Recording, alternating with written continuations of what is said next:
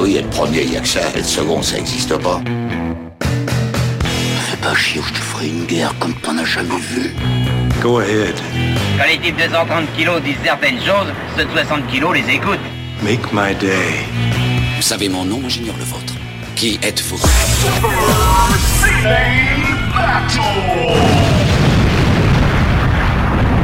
Le second, c'est un con. Super Ciné Battle, c'est le podcast où nous établissons le classement ultime du cinéma. Nous prenons vos listes de films que vous nous adressez pour les classer, du meilleur au pire, afin d'obtenir la liste ultime. Ceci est notre épisode 205 et on vous souhaite une heureuse et belle année, n'est-ce pas Stéphane Boulet? Et oui, 2024 euh, vient de démarrer, donc effectivement, c'est l'épisode euh, de, des vœux. Voilà, donc, euh, donc meilleurs vœux pour tout le monde. Donc, meilleurs vœux pour tout le monde. J'espère que euh, bah, vous avez été gâtés. Euh, C'est comment s'appelle déjà la fête entre le Noël. Euh, j'espère Ah, que c'est- vous... j'espère Ah que oui, c'est ça, oui. T'as passé de bonnes vacances? Parce que toi, tu as eu des vacances. ben oui, oui, oui, oui, parfaite, très bien. Tu, tu as été gâté aussi? Oui, oui, tout à fait, tout à fait. Euh, voilà, le seul petit regret, c'est le temps, puisque, euh, vois-tu, de- dehors, il fait 15 degrés. Et euh, Ah voilà, en, ter- en, en termes de, de- on va dire, de magie de l'hiver, on n'y est pas vraiment, quoi. Mais tu sais quoi On en parle souvent quand on... je vais chercher mon fils à l'école et tout.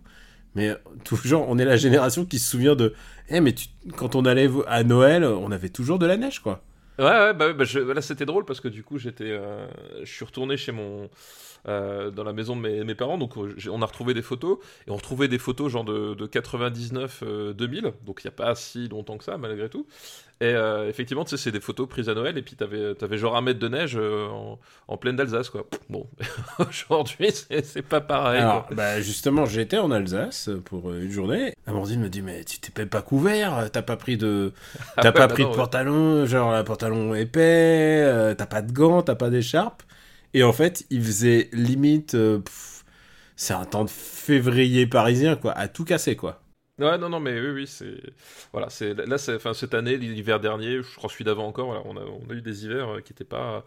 Pas si hivernaux que ça, quoi. Ouais, il y a pas eu de neige hein, cette année, j'ai l'impression. Non. Pas beaucoup, en tout cas.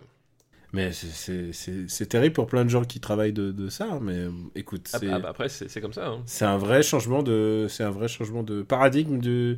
Bon, écoutez, on n'est pas là pour faire parler du réchauffement climatique dans ce podcast, mais euh, c'est une thématique sous-jacente puisque nous sommes des, des montagnards et, euh, enfin, nous sommes des montagnards de cœur. Moi, je suis pas, monta- je, voilà. vis, je vis pas à la montagne, mais je suis un montagnard de cœur.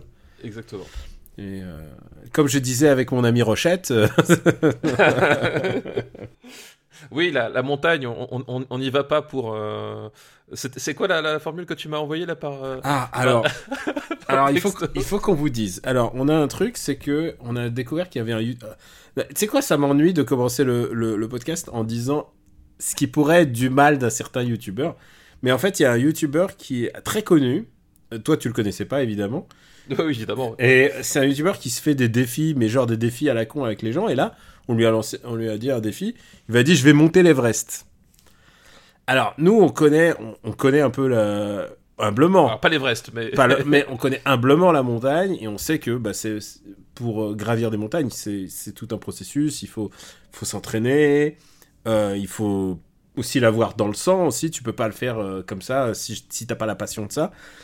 Et euh, surtout le côté, je fais un défi de prendre le plus haut, alors que ce n'est que symbolique. Ce n'est pas connaître en fait la situation de l'Everest. On en a déjà un peu parlé. Oui, on de- avait déjà parlé, effectivement. de la On situation de l'Everest, euh, que bah, elle est surpeuplée. Euh, maintenant, c'est plus qu'un trip bourgeois en fait, parce que euh, Complètement, ouais. il faut payer entre 50 000 et 150 000 euh, dollars.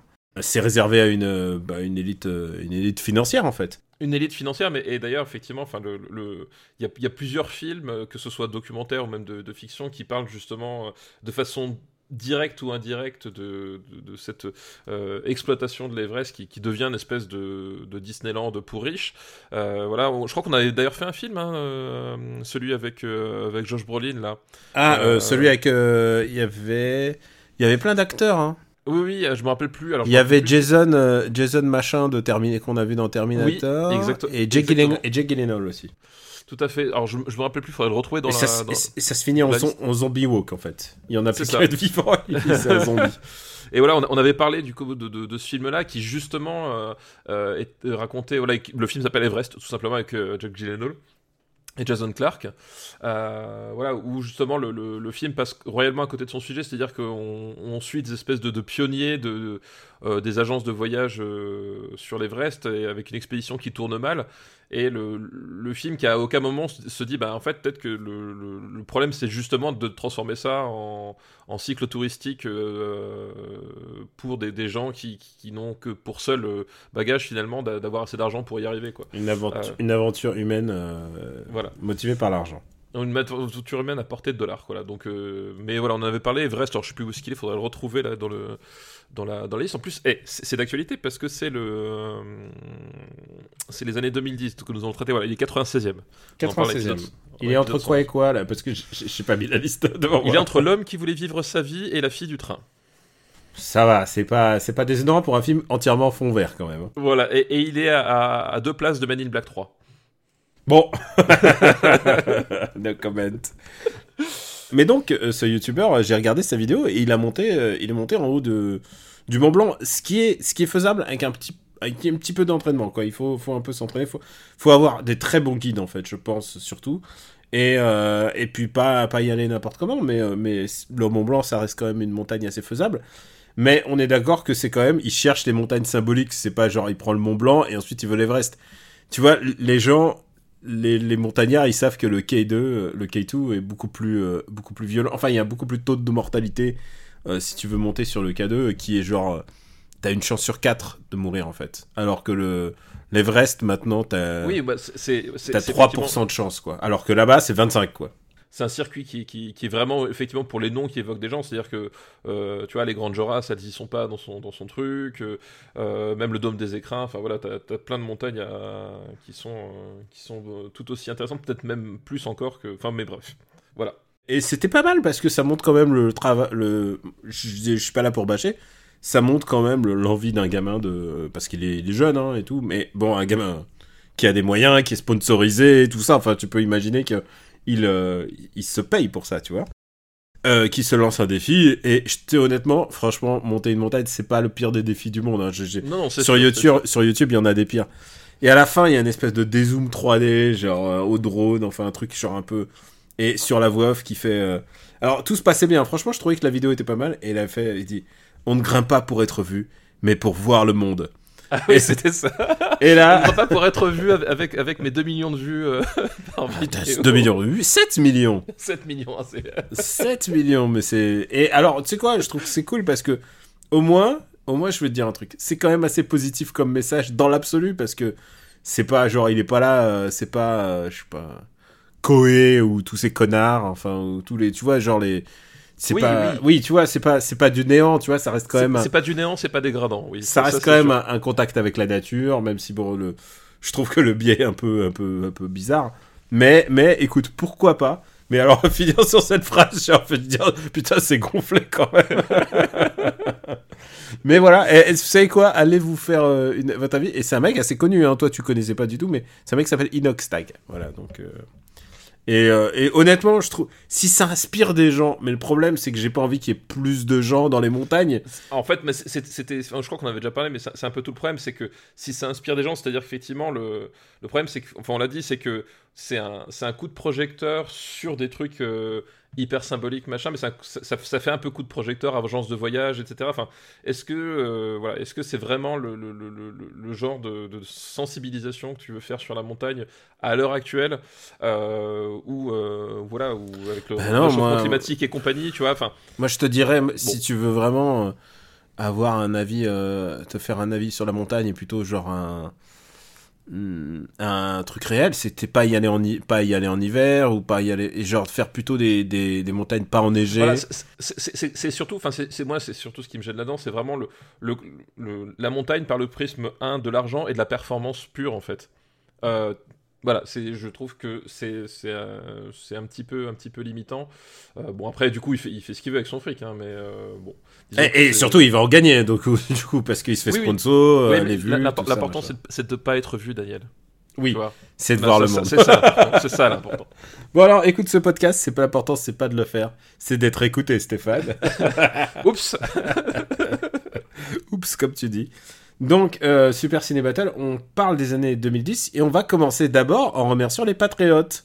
Oui, merci à eux. Merci à eux, ceux qui nous permettent euh, à la fin bah, de bah, d'alimenter nos recommandations et aussi de bah, de, de monter ce, cet épisode, de de pouvoir l'héberger et merci et toute la logistique qui est euh, qui est liée à la création d'un podcast et aussi à, à son alimentation parce qu'il faut alimenter le tube il faut les films là tu tu vas peut-être parler de Godzilla Godzilla bah t'es allé dans une séance 4DX mon gars c'est Ouais, à 20 balles le ticket. et toute la et toute la famille Et toute la famille, effectivement. Donc, euh, voilà. ah ouais non mais c'est une séance au théâtre en fait là Bah, ouais, c'est même plus que ça, quoi. Enfin, là, on est. euh, c'est oui, c'est c'est particulier, quoi. Donc voilà, on vous remercie tous les patriotes et merci de nous soutenir. Je tiens à dire qu'on a dépassé les 150 films. Eh bah oui, bah a ça c'est beau. La barre symbolique de 150 films. Est-ce qu'on reviendrait pas sur ce qui s'est passé euh, précédemment euh, dans le 204, à savoir, on a eu Margin Call, Tout à fait, Margin Call. qui est euh, une bonne surprise, qu'il est Tout à fait, juste ouais, au-dessous d'Edge of Tomorrow, donc c'est plutôt un bon film. Voilà, Fi- film de parlotte, mais film, film, film de parlotte réussi. On, a, on avait Au Poste 51e, Ouais, on avait euh, Les Marches du Pouvoir euh, 120e sous Fantastic Four, donc c'est- un peu plus anecdotique quand même. Et euh, je sais pas ce que t'as fait là le... sur la liste. ah, je, je fais, hop, voilà, j'ai fait une Voilà. bêtise. T'as t'as effacé l'Everest. T'as effacé l'Everest. J'ai cancel l'Everest. Et voilà, eh ben, on a eu euh, trois films quand même la dernière fois, mais euh, c'est vrai que Margin Call nous a pris pas mal de temps. Et euh, Steph, on Oui. est... est-ce que on serait pas parti là maintenant? Bah on est parti, moi je suis, moi je suis déjà plus là. c'est c'est- c'est de dire, c'est de dire, moi je suis déjà plus là. Steph, pour commencer, Oui, on va prendre une, euh, une liste de Yas, une fidèle du Discord RPU. bah merci Yas pour ta, pour ta liste. Et c'est une liste qui s'appelle les lauréats euh, 2010, les... ces lauréats émérites des Razzie Awards. Alors, je- d'accord, au pire, alors, je, je n'ai pas suivi les Razzie Awards pendant les années 2010. Vois-tu, voilà, c'est- un manque. euh. Et je peux dire, il y en a qu'un seul que j'ai vu là-dedans. Ah, mais alors du coup, c'est un vrai manque à ta culture. Ah oui, non, non, mais c'est aussi moi aussi, je pense que c'est pour, aussi pour se rajouter des, des devoirs de vacances. mais c'est les devoirs de vacances qui vont être un peu atroces quand même. Mais en même temps, il y a un truc avec les Razzie Awards, et on l'a dit euh, très souvent dans les décennies euh, 90, euh, enfin 2000 et tout ça, c'est que euh, souvent ils crient, enfin c'est pas arrivé souvent, mais parfois ils crient avec le loup, et euh, Ouais, il y a, y a- y a- y a un- petit côté meute qui parfois, voilà, on va dire, est pas forcément, euh, euh, est pas forcément toujours très pertinent, quoi. Ouais. c'est, un peu facile. c'est un peu facile, et parfois c'est encore plus jouissif quand ils chient sur un film qui va être réha- réhabilité au. Réhabilité, ouais, des années plus Je tard. pense principalement à Showgirls, quoi. Tout à fait. Alors, le premier film de sa liste, euh, on va le prendre, euh, on, on va le prendre le plus récent, c'est Cats. Est-ce que tu as vu Cats? Non, je- c'est hors de question que je. Mais écoute, je suis ravi de rajouter Cats au devoir de Ah, vacances. c'est hors de question que je regarde ça. T'es fou, toi. Alors voilà, pour ce genre de film, je pense qu'on va faire une. euh, y a- euh, je rajoute aucune étoile. On l'a personne l'a vu. Euh, pour ce genre de film, je pense qu'on va faire une cagnotte pour. On va donner à une bonne cause, genre Ah ouais, ouais, là, pour les hôpitaux ou quelque chose comme ça, parce que ça, j'ai regardé ça de son plein gré, c'est un peu compliqué. C'est un film avec des chats, hein, voilà. C'est Ouais, c'est- c'est un film pour les amis des chats, et qui y a de plus amis des chats que toi? Non, mais c'est justement parce que moi je les respecte, les chats, tu vois. À un moment donné, c'est pas possible, quoi. Le deuxième film, c'est Le monde secret des emojis. Putain. Bon, j'en déduis que tu l'as pas vu. Non, non, non, mais comme. Voilà. Non, mais même, même- Non, je pose la question quand même. Qui a vu ce film? Bah, je pense qu'il y a des gens qui ont vu. euh, qui, a, pris- qui, qui a, un jour a pris un ticket de cinéma, a investi de l'argent en se disant je vais aller voir un film qui s'appelle Le monde secret des emojis, quoi. C'est vrai. C'est vrai, pourquoi? Pourquoi tu fais ça, quoi? Et euh, le troisième film, j'ai un troisième film, hein, c'est allé vite cette liste. c'est un film de Shyamalan. Ah, alors ça, c'est déjà peut-être plus intéressant. Et tu l'as, je pense, vu. C'est Avatar, le dernier maître de l'air. Et oui, et oui, la trace dans la pop culture de, de Shyamalan. Ah, je l'ai, je l'ai. Avatar, euh, le dernier maître de l'air. Euh, donc c'est- le Razzie Award du, du pire film de, de, de, de son. Alors c'était quand l'année de sortie euh Il est sorti en 2010. D'accord, ok. Euh, 2010, ouais, bah écoute, bon alors. et alors, tu veux que je te dise Mhm. C'est c'est même pas le pire Shyamalan. Bah non, bien sûr que non, c'est pas le pire Shyamalan. c'est- même pas le pire Shyamalan. Non, mais bien sûr genre que dans- non. Euh, le film est pas super, mais alors. pff, ok, ok, ouais, non, mais alors, je- tu- tu- par hasard, tu savais pas ce qu'il y avait comme. euh, Qu'est-ce qu'il y avait en 2010 comme film nul euh, Ah, enfin, comme ce qu'il y avait comme film, comme film qui ont été sélectionnés au ouais, que 31e Razzie Awards. ouais. Alors, Euh, pire film, il y a eu la Twilight Saga Eclipse. Ouais, ok. ah, Déjà, ok, oui, oui. Il y a eu Sex and the City 2. D'accord. Il y a eu The Bounty Hunter. Est-ce que C'est quoi, ça? Bounty Hunter, c'est un film avec Jennifer Aniston et Gérard Butler. Oh là Non, oh là. Et Vampire Sucks. Ah oui, mais ça, c'est ça, c'est- c'est la, la parodie, c'est ça Enfin, le, Ouais. la parodie de Twilight. euh, Ouais, déjà, la parodie, elle allait vite hein, quand même.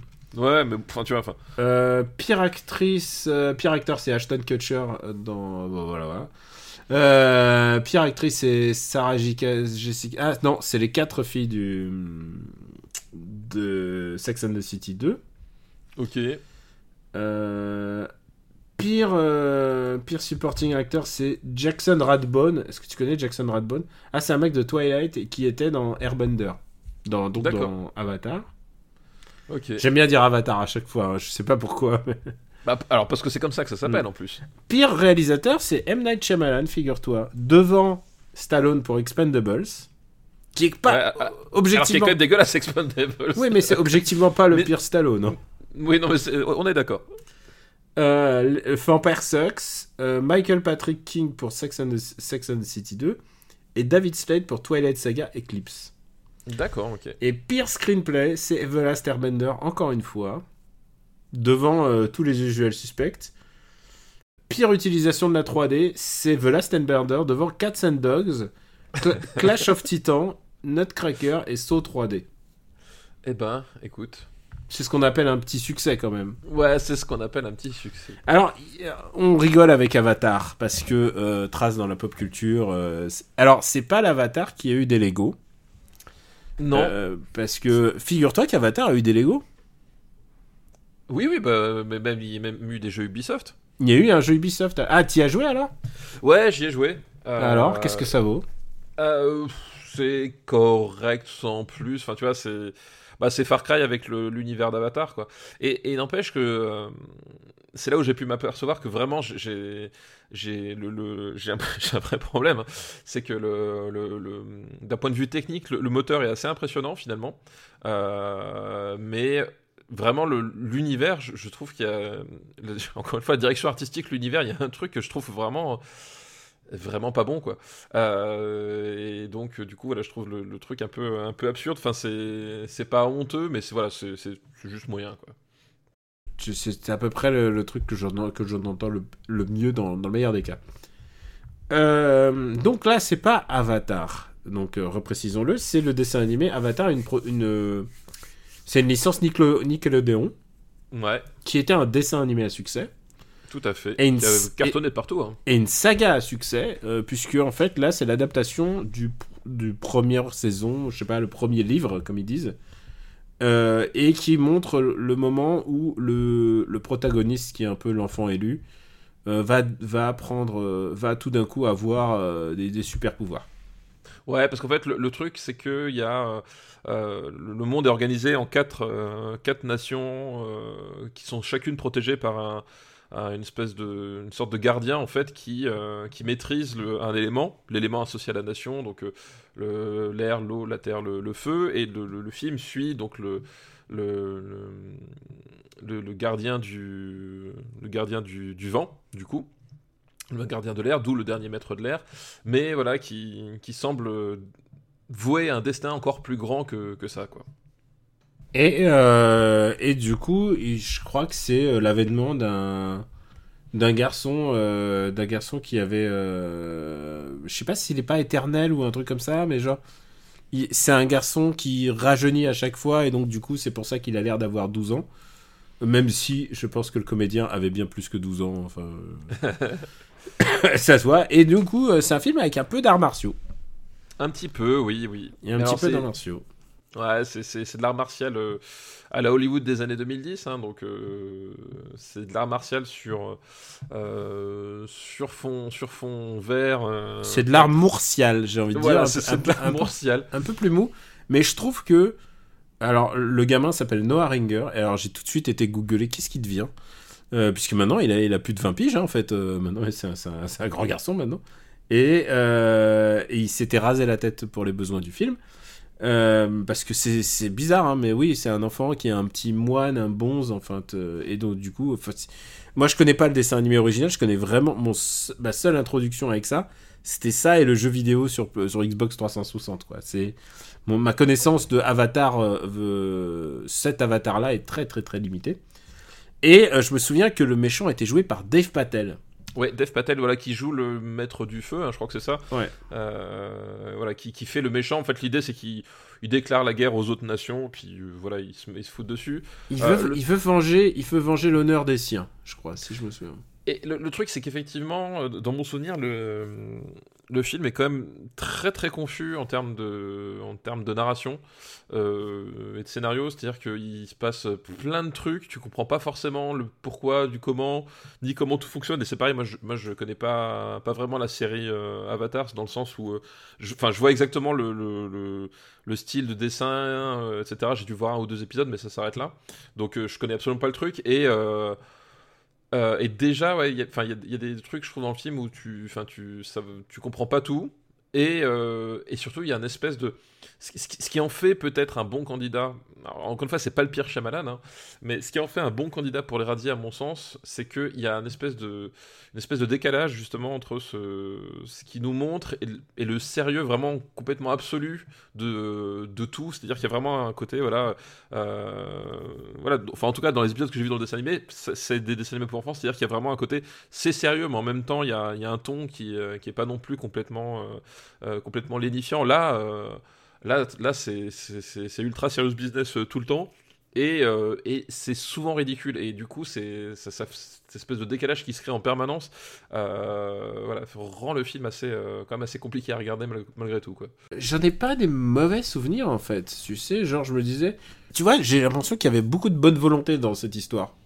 alors, alors bonne volonté je suis pas certain parce que enfin Non, mais les comédiens étaient pas pris à défaut. Je trouvais que je trouve je trouve qu'il y a un vrai problème de script de base, c'est-à-dire que euh, c'était euh, il y avait trop peut-être peut-être trop de choses euh, au début à, à encaisser peut-être, je sais pas, j'ai ah non mais j'ai- clairement enfin, j'ai pas une haine viscérale pour ce film. Non, j'ai pas une haine viscérale, mais attention, enfin, faut, faut, ça reste mauvais dans le sens où, moi, j'ai souvenir quand même que que Dev Patel qui fronce des sourcils pendant tout le film, Il vaut mieux que ça.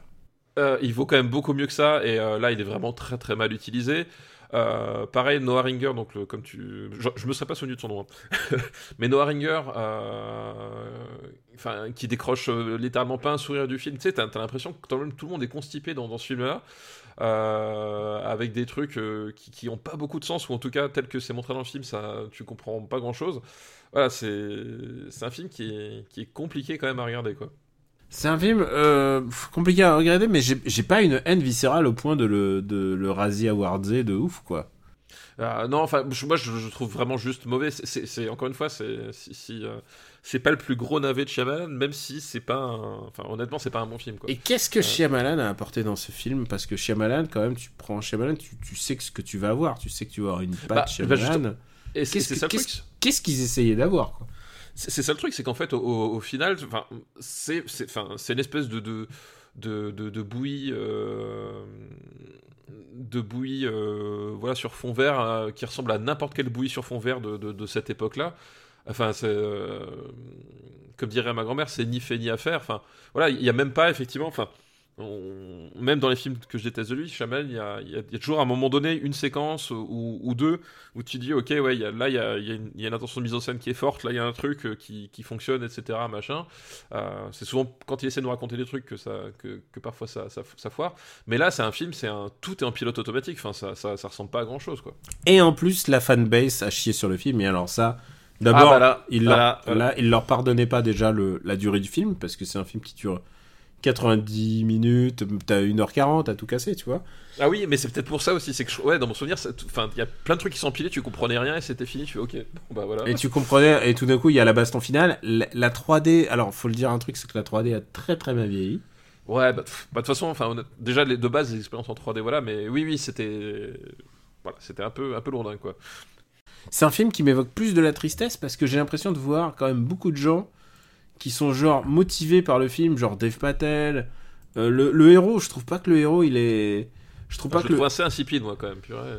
Ouais, je- tu sais quoi Le petit gamin, il a, il a, il a, je sais pas quel âge quand il fait son, son... Je trouve que c'est beaucoup de responsabilités sur ses épaules. Et c'est plus la faute de, de Shyamalan de pas lui avoir donné. euh, Je trouvais que la fin, quand il avait ses pouvoirs, je me disais ah ok d'accord. Je, je, je je m'étais dit s'il y a une suite, j'irai la voir.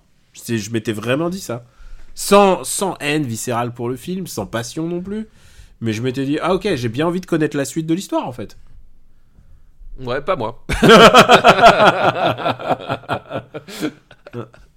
Mais en fait, non, je m'étais dit, en fait, non, la base du, du, du truc est en fait intéressante. Je comprends qu'ils en aient voulu en faire un film. C'est que le dessin animé a l'air sympa. Je ne l'ai pas vu. hein, Ah, mais ça, alors, ça, possible, ouais. Euh, mais euh, ouais, tel que tel que c'est présenté là, euh, voilà. Et euh, bon, bah écoute, allons. euh, Est-ce qu'on va l'appeler comment euh, dans, sur la liste? Ah bah le, le, le- son, son film, son nom français, c'est le dernier maître de l'air. Le dernier maître de l'air, ouais. Mais il devance Avatar de pas longtemps.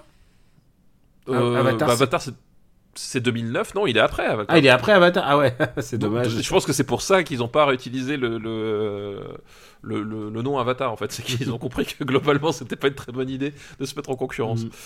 Par contre, tu vois, autant c'est un film, je t'ai expliqué que j'ai pas de la détestation, c'est un film que je n'ai pas envie de revoir, ça c'est sûr. Ah oui, non mais, euh, non mais moi, tu vois, effectivement, euh, moi, en, plus, moi, c'est- en plus, les fans ont chié dessus. Il y a eu des problèmes en termes de casting, tu sais, où les gens étaient pas contents de, bah, des, oui, de, de qui incarner quel de qui incarnait qui, que, euh, que, bah, certains étaient asiatiques et pas d'autres pas asiatiques. euh, surtout, il n'y avait pas assez d'asiatiques en fait pour Avatar. Euh, Il y avait, euh, voilà, ce genre, de, ce genre de problème parce que globalement, l'ethnie qui devrait être représentée, c'est des, des Inuits, tu vois, c'est genre, ce genre de d'ethnie que tu aurais dû voir dans le film. Et là, ils sont un petit peu, ils ressemblent plus à, bah, Jackson Radbone, quoi. je vois. Je vois, je vois. J'ai jamais pensé à, à ce mec en 10 ans et là. Alors, où Donc. est-ce- donc où est-ce qu'on va mettre? Mais tu vois, pour moi, c'est c'est du niveau de Fantastic Four, quoi. Oh, je pense que c'est même moins bien. Le Fantastic Four, le, le dernier? Oh, oh, euh, bah le, oui, celui avec euh, avec Michael B. Jordan. Je trouve que c'est plus. en- Je trouve que le Fantastic Four euh, est plus ambitieux. euh, Ouais, que- ok, bah je suis, d'accord aussi. Donc tu vois, on, on parle déjà de la 119e place, quoi. Ouais, mais sur 150, ça va, c'est pas. Ouais, Est-ce que c'est Euh, moins bien qu'Hunger Games? Ah, bah bah, oui. oui, oui. Oui, oui, oui. Euh, Est-ce que c'est moins bien que Amazing Spider-Man 2 c'est moins bien que Monsieur et Madame euh, Delman Parce qu'Amazing Spider-Man 2, je trouve que c'est vraiment pas bien. Bah, tu vois- film. Moi non plus, mais tu vois, moi je pense que ce- je mettrais juste au-dessus de Noé. Ça me va. Tu vois, on, est dans une thématique euh, tsunami, euh, éléments qui se déchaînent, euh, mysticisme, euh, science-fiction, tu vois, voilà, on est, on est dedans. Alors, le dernier maître.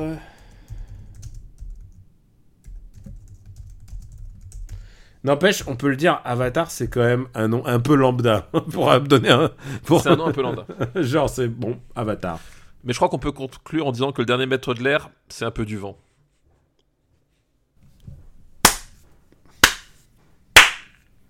C'est un moi qui se le clap. Hein, de- Ouais, ouais, non, mais j'ai.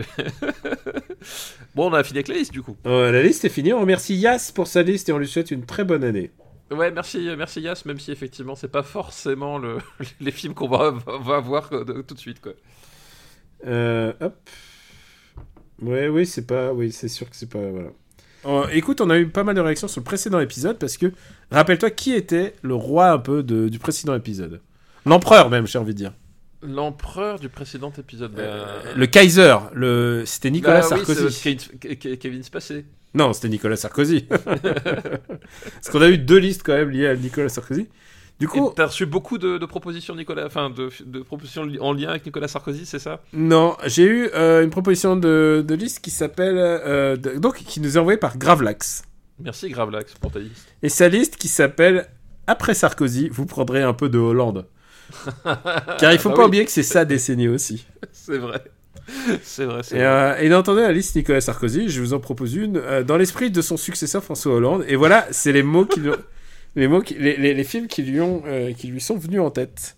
Voilà, les fi- alors, attends, c'est- on est d'accord, c'est une liste inspirée. Enfin, ce, euh, ce sont des fi- films choisis selon ce que François Hollande lui, lui inspire. On est d'accord. Exact, exactement, Ah, exactement. Je sais, je sais pas. Est-ce que Flambier a été adapté en en film Je suis pas sûr.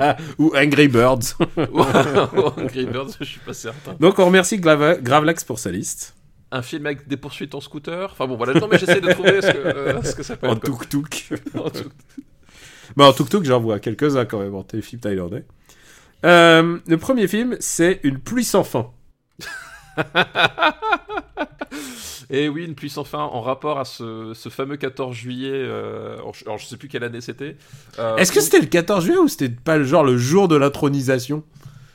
Ah, alors, est-ce que c'était pas les deux Ah oui, je crois que... Donc, d'où le nom, le puits sans fin. Ouais, il, avait flotté, il restait complètement impassible. Alors du coup, euh, ça on peut pas lui reprocher. hein. Il, est resté vraiment complètement, euh, complètement impassible. euh, mais avec ses, fenêtres- ses lunettes avec la, la buée et tout. Enfin, c'était. euh, Mais toujours est-il. c'est- c'est- c'est- voilà, c'est- c'était C'est le moment où on a le plus rigolé hein, de ces quinquennats. Oui, c'est vrai, c'est vrai. On se doutait pas. Ouais, euh, tu sais que moi, quand on... Ah, faut qu'on vous explique pour ceux qui arrivent maintenant. On a fait un super président battle, il y a Oui. fort longtemps. Un épisode qui a été assez écouté finalement. Et euh, on était arrivé que, euh, bah, en fait, euh, Hollande, c'était pas ouf. Voilà. c'était- Voilà, c'était pas, c'était pas, C'était pas ouf. C'était pas, pas une grande présidence quoi. Non, c'était pas une grande présidence, c'est que même à beaucoup d'égards, pour moi, c'était une des pires. Mais voilà, c'est pas, c'est pas un rapport à Hollande simplement, mais aussi à tout ce qu'il y avait autour. Mais pas de politique dans ce Non, pas podcast peut-être dans ce podcast. consacré à François Hollande. Est-ce que tu as vu Une pluie sans fin Oui, et toi aussi, à tel point qu'on l'a déjà classé, il est 86e. Ah, il est 86e déjà? Eh oui. Bon alors, et, ah bah ça tombe bien, écoute. Euh, je pense, attends, je vérifie que le dossier ne soit pas classé. Évitons les conneries. Euh, hop. Euh, non, c'est bon pour le deuxième et c'est bon pour le troisième. euh. Bon. Écoute, qu'est-ce qu'on peut dire sur une puissance fin Bah que du coup voilà c'est un espèce de mélange entre Seven et, euh, et Memories of Murder vu par un prisme euh, de la Chine la Chine continentale Euh, Dans les années 90. dans les années 90 au moment de la rétrocession ou peu de temps avant euh, voilà qui qui est un film pas inintéressant avec euh, mais esthétiquement même qu'il y a des choses assez chouettes mais qui je, voilà je, je crois que je, je l'avais dit à l'époque je trouve pâtit vraiment beaucoup de la comparaison avec ces, avec ces deux modèles et il est vraiment trop long pour son, pour son propre bien quoi. Même s'il n'est pas si long que ça dans l'absolu, hein, il fait voilà, il, il fait, il fait les deux heures euh, euh, syndicales, mais euh, il y a un truc de voilà, je- en termes narratifs, je pense que le, le, le, le film, le film s'écroule un peu sur lui-même quoi. Il suffit pas mettre de la pluie pour être le Memories of Murder. Voilà, exactement. Et puis surtout, en plus, je trouve que dans le cinéma chinois, il y a, il y a simplement mieux. Oui, puis, puis oui, il y a des, trucs plus intéressants effectivement dans le cinéma euh, chinois continental, tout à fait. Alors, euh, deuxième film de sa liste, c'est euh, pour une mesure phare de son quinquennat, salement illustré par un film, s'appelle Épouse-moi mon pote de Tarek Boudali. Dans, alors, voilà, ça, ça c'était intéressant dans le, dans le quinquennat, euh, dans le quinquennat Hollande. Euh, ceci dit, dans quel monde un film qui s'appelle Épouse-moi mon pote avec Tarek Boudali euh, et Philippe Lachaud, dans quel monde j'ai vu ce film, tu vois? Bah, je sais pas, un défi?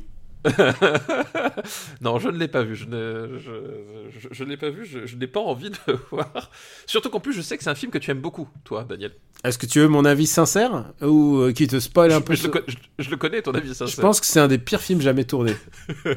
Honnêtement, je pense que c'est un film insultant pour l'ensemble des gens au monde. Ok. C'est un, film, c'est une, c'est une insulte à l'intelligence humaine.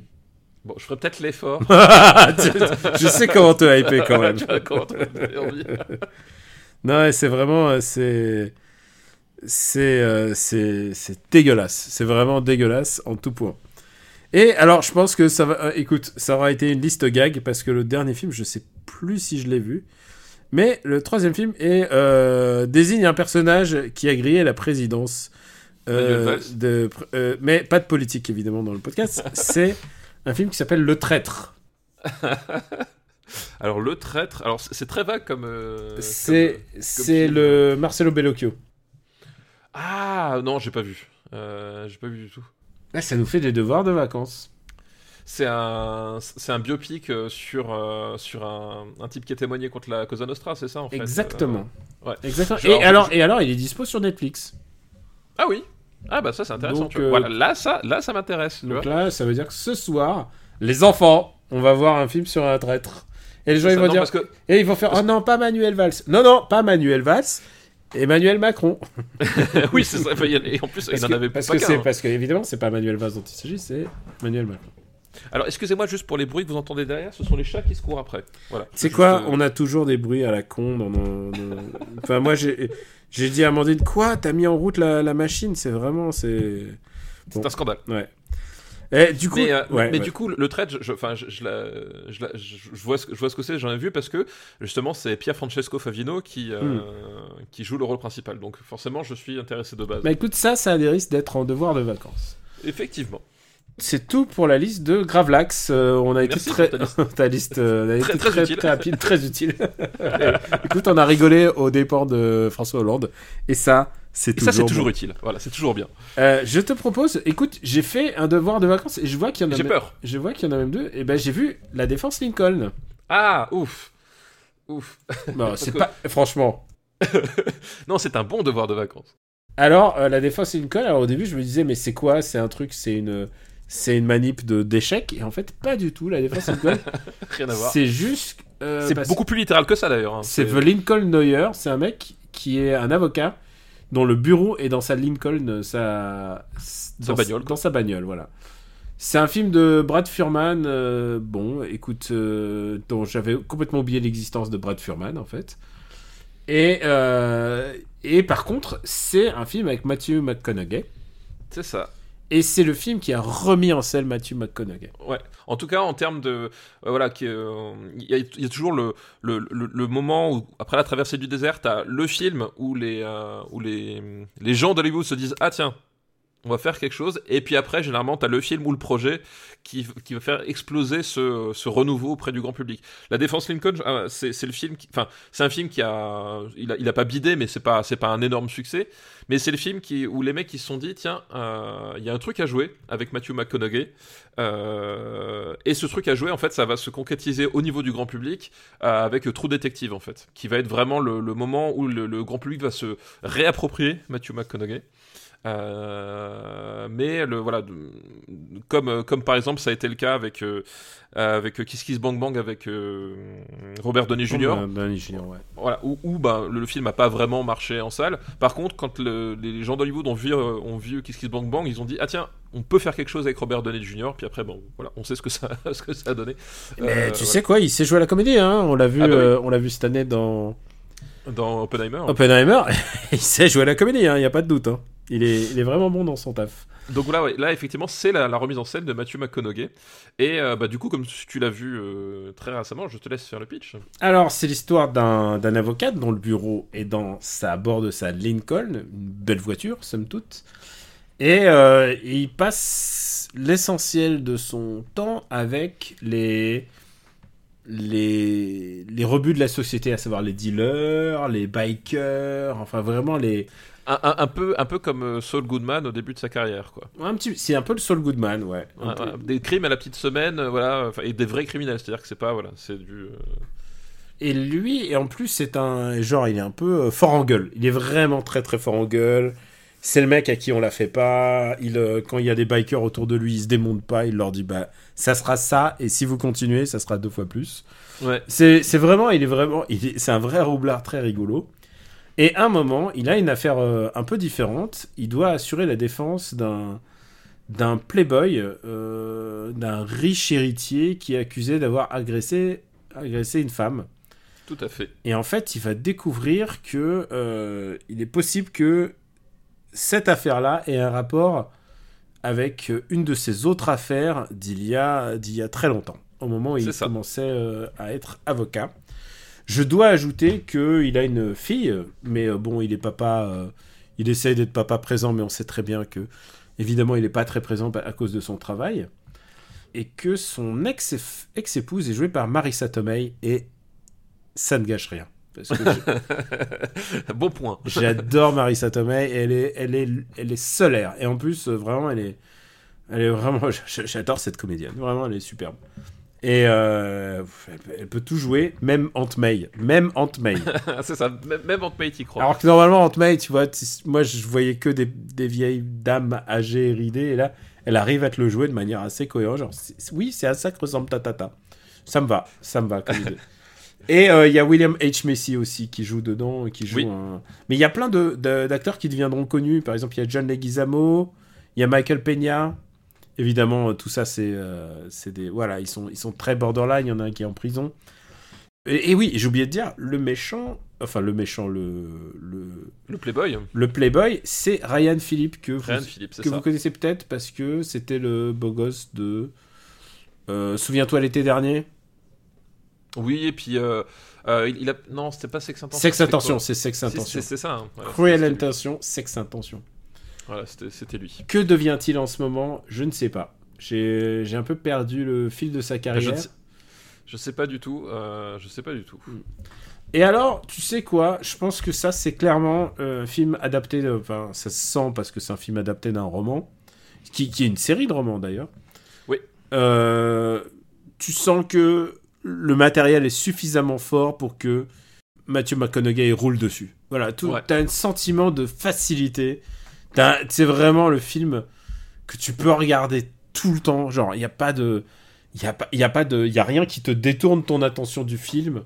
C'est assez, euh, c'est vraiment très plaisant en fait comme film.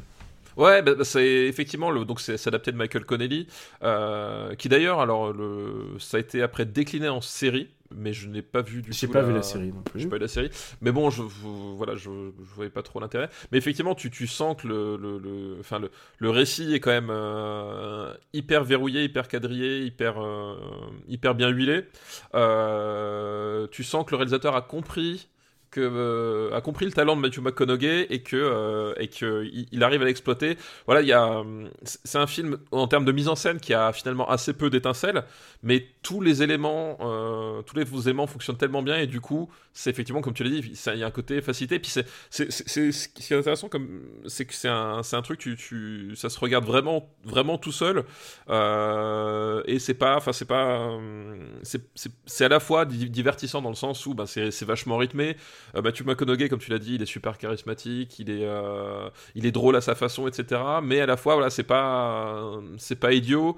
Euh, Il y a plein de trucs qui sont, qui sont intéressants au niveau de, de- des- des personnages, du fonctionnement des personnages de la justice. Voilà, tu parlais de Leguizamo. Par exemple, le personnage de Leguizamo, en fait, c'est un fournisseur de clients. et, euh, et donc, son rôle est, est assez, assez rigolo parce que c'est le mec, en fait, qui va chercher justement les, les, les, les clients un peu foireux, mais pour lequel, finalement, on peut, euh, on peut tirer du, du pognon. Enfin voilà, t'as plein de trucs, euh, plein de détails comme ça. Euh, et c'est cette espèce de prise de conscience du personnage de, de Matthew McConaughey euh, qui se rend compte que sa pratique du, droit est peut-être pas forcément, on va dire, la, plus conforme à, certains idéaux qui sont censés diriger son, métier. Il est, il est un avocat, il est un avocat de voyou globalement, mais il croit au système et il se fait souvent houspiller par les policiers, d'ailleurs, dont euh, dont il y a Brian Cranston d'ailleurs. Ah oui, exact, oui, c'est tout à fait. ouais. Ah, c'est vraiment un super casting. Il se fait houspiller par les policiers en disant mais tu refous euh, en liberté tous les mecs qu'on fout à l'intérieur, quoi, qu'on on essaye de les coffrer. Et il est globalement euh, Better Call Saul Origins. Ouais, Better Call Saul Origins, et il est doué en fait. Et c'est aussi ça le truc, c'est que c'est tout le. Oui, il connaît le système, voilà. Voilà, c'est tout le c'est tout le truc du euh, euh, du film qui fait que ça fonctionne, c'est qu'en fait c'est un avocat qui a, du bagou etc. Mais en plus c'est un- vrai bon avocat et en fait t'as as vraiment ce côté effectivement euh, toute cette science mise à quel profit voilà et, ce- cas sur lequel il tombe va l'amener justement à se, à se reposer cette question là quoi. Entre autres, par exemple, il va utiliser des, bah, ses potes les motards, il va leur demander des petits services, comme par exemple aller casser la gueule à quelqu'un. Ce qui est un truc qui se devrait pas trop se faire, tu vois. Du point de vue du droit, bon, je c'est un peu limite on va dire. ouais, mais en même temps, tu sais, parfois, ah, il faut, il faut justifier, il faut, faut faire ça. Donc, euh, donc euh, voilà, il l'a fait. Et, euh, et vraiment, j'ai pris beaucoup de plaisir à le voir. Je trouvais que Marissa Tomei apporte quelque chose de vraiment génial dans le film. Outre très belles scènes, scènes d'amour entre ex qui sont assez touchantes parce que tu sens qu'ils sont plus ensemble, mais en même temps, bon, c'est Il y a Matthew, eu Mc- quelque chose. c'est il y a eu Matthew quelque chose. McConaughey, C'est. Marissa Tomei. Tout le monde doit manger. Enfin voilà. Ils se regardent, il n'y a aucun doute sur ce qui est en train de se passer à l'écran. C'est vraiment, c'est absolument adorable. Et en même temps, ça reste une histoire de meurtre avec un sale connard. Et euh, on vous laisse deviner qui est le connard. Et surtout, euh, quand, euh, quand Matthew McConaughey commence à comprendre le plot, euh, tu dis ah mais mais bon sang, ça va dans ce sens-là. Et en fait, en fait, c'est- Eh, c'est que le eh. bouquin est bien écrit en fait, tout simplement. Ouais, c'est ça exactement. Non, oui, puisque c'est en plus c'est c'est euh, c'est plus astucieux et surprenant que ce que laisse voilà présager le côté euh, ah c'est lié à mon ancienne affaire. Enfin, il y a vraiment un truc voilà c'est c'est vraiment bien ficelé quoi. Bah écoute, est-ce que tu veux rajouter quelque chose? Non, je pense qu'on est, on est bien sur ce, sur ce film. Alors juste un détail qui m'a fait euh, marrer parce que moi je l'ai moi je l'ai vu euh, je l'ai vu ta- enfin tardivement j'ai dû le voir euh, voilà 5 6 ans après Euh, c'est que c'est un film euh, double coïncidence de 2011 avec à la bande originale Cliff Martinez Mhm. dans laquelle on entend euh, Nightcall de, de, de Kavinsky. C'est vrai. Et c'est trois points communs qu'il partage avec Drive quand même. et le fait que le, le- le personnage soit dans sa bagnole, c'est vraiment, c'est Ah, alors, euh, il faut savoir un truc, c'est que quand même, les États-Unis, enfin genre l'Amérique, ce que ça nous raconte, c'est c'est quand même, euh, c'est quand même de la voiture, quoi. Enfin, c'est, ouais. et c'est- et c'est amusant comme euh, voilà comme comme point de concordance. c'est que la voiture, euh, la voiture, c'est l'Americana incarné, quoi. Enfin, c'est, tu peux pas raconter l'histoire des États-Unis sans passer par la, la- par la voiture, en fait. Oui, bah, bah, puis là, là, là c'est bi- c'est- c'est- c'est- c'est bien utilisé justement ce, ce côté, voilà, le bureau ambulant à travers cette, cette voiture luxueuse, etc. Euh, et et est-ce que tu savais quel était le, le, le premier métier, enfin en tout cas le, le premier métier pour lequel était connu Cliff Martinez avant d'être euh, euh, d'être compositeur pour le cinéma? Euh, non, je ne sais pas. C'était le premier batteur des Red Hot Chili Peppers. C'est vrai? Avant Chad Smith, ouais. Ah, Mais il est plutôt pas mal quand même. Ils auraient Donc, dû le garder. Sur le, ah bah, alors, il est plutôt pas mal, mais Chad Smith, c'est, je, je veux pas être méchant avec Cliff Martinez, mais ils ont quand même gagné au parce que. Qu'est-ce qu'il a fait comme autre musique euh, par, euh, à, part, Mais il a- à part Drive et ça, quoi? Bah, il- bah, il a fait les autres, euh, les autres films de, de Refneux. Il a Ah, fait, il a fait euh, Only God Forgives. Only God God Forgives. Il a fait Sexe, mensonge et vidéo. Ah, pas mal. Il a fait Trafic aussi. Il a, il a pas mal bossé avec Soderbergh. Euh, voilà, du coup. Ah bah écoute, c'est un, un bon tableau de chasse quand même. Ouais, c'est pas mal. Ouais, bonne, bonne, bonne, euh, bonne collaboration. D'accord, bon bah écoute, euh, éc- écoute, on va classer euh, la, la, la défense Lincoln. Ouais, alors. tu vois. Non, C'est mieux qu'Expandables 2, ça je peux te le dire. c'est sûr. Bah là, regarde, voilà, j'étais sur, j'étais sur Skyfall. Pour moi, c'est mieux que Skyfall. Il est où Skyfall? 45e. Ah, carrément, waouh, waouh, waouh. Ouais, tu sais quoi, je vois les chiffres, ouais, ça c'est... Hmm, c'est mieux que The Revenant, je pense. C'est mieux que The Revenant, ouais. Euh... Je sais pas si je mettrais ça au-dessus d'Attack the Block et Prisoners. Je mettrais pas ça au-dessus de Prisoners, mais Attack the Block peut-être, par contre. Bah, tu sais quoi, on met ça entre, Allez, on coupe la poire en deux. entre Prisoners et Attack... euh, entre euh, Prisoners et Attack the Block. Donc ça fait quand même la 30e place, ce qui est pas mal. La défense. Eh mais euh, tu sais quoi, il y a vraiment eu beaucoup de films, donc euh, tu vois, on peut, on peut quand même, y a- on a, on a de la marge quand même, tu vois, pour. C'est ça, c'est voilà. ça. On va remercier la personne qui nous l'avait envoyé et que on l'avait noté en devoir de vacances. Je remarque, euh, alors écoute, je le note, mais je remarque qu'il y a une- un devoir de vacances qu'on n'a pas fait et que tu as marqué que tu avais fait, qui s'appelle Fiston. Il- on n'a pas classé Fiston? Non, non, on n'a pas classé Fiston, visiblement. Je ne le vois pas dans la Est-ce liste. que tu t'en souviens un petit peu? Ou tu veux le revoir, Oui, oui. peut-être? Je- Non. non, non. Fiston, un film de Euh. 2013 par Pascal Bourdieu. Euh, Avec, je, euh, je me serais pas souvenu du, du réalisateur, j'avoue. Avec euh, Franck Dubosc Voilà. et Kev Adams. Et Kev Adams. Donc euh, le, le principe, euh, le principe, c'est qu'effectivement Kev Adams est, est un stalker. Il est amoureux de Nora Arzeneder. Ouais, voilà. Ar- Nora Arzeneder qui a commencé là-dedans, mais ensuite. Euh, non, même av- avant, elle a joué dans, le, dans Faubourg 36, mais qui fait une carrière aux États-Unis. D'accord, ok. J'étais dans quoi Elle joue dans euh, des séries US, genre. euh, elle était dans Mozart in the Jungle. Elle était dans, dans plein de trucs. Enfin, dans The Of-. Là, elle est dans The Offer cette année. D'accord, ok. Euh, elle, est- elle fait une carrière américaine en fait. D'accord, bah écoute, tant mieux pour elle si ça, si ça fonctionne. Ça a l'air de, de marcher. Écoute, je, je... Bah ouais, c'est tout le bien qu'on lui souhaite. Euh, voilà, et donc du coup, l'astuce, c'est qu'il est, euh, il stalk cette fille euh, depuis l'âge de ses 7 ans ou 6 ans, quelque, chose, quelque chose comme ça. c'est pas du tout flippant. On va pas faire de commentaires sur Kev Adams aujourd'hui, mais je dirais, je dirais, écoute, c'est un film meilleur que son projet sur les NFT. Et voilà, bon, du coup, et évidemment, voilà, c'est la plus, plus jolie fille. Alors, je crois que ça se passe à à Aix-en-Provence ou quelque chose comme ça, euh, dans, le, dans, ce, ce- dans le sud de la France. Euh, et euh, il passe toute, sa, toute, sa, toute son enfance, toute son adolescence et presque le début de sa vie adulte. Alors je sais plus, euh, je sais plus s'ils sont à la, à la fin du lycée ou au début de la fac, un truc comme ça. C'est C'est un âge charnière. Ouais, c'est un âge charnière, enfin c'est quelque chose comme ça. Mais bref, du coup, ça fait, ça fait des, des- des années, voire même des, presque des décennies qui, qui court après cette fille, qu'il arrive toujours pas à se la faire. Et. Euh... Se la faire, de sortir avec, attention. Oui, Ce- oui, ce oui. Alors, on, on reviendra, on reviendra là-dessus. On reviendra là-dessus, justement. Et euh, il a un plan, c'est qu'en fait, il entend euh, parler.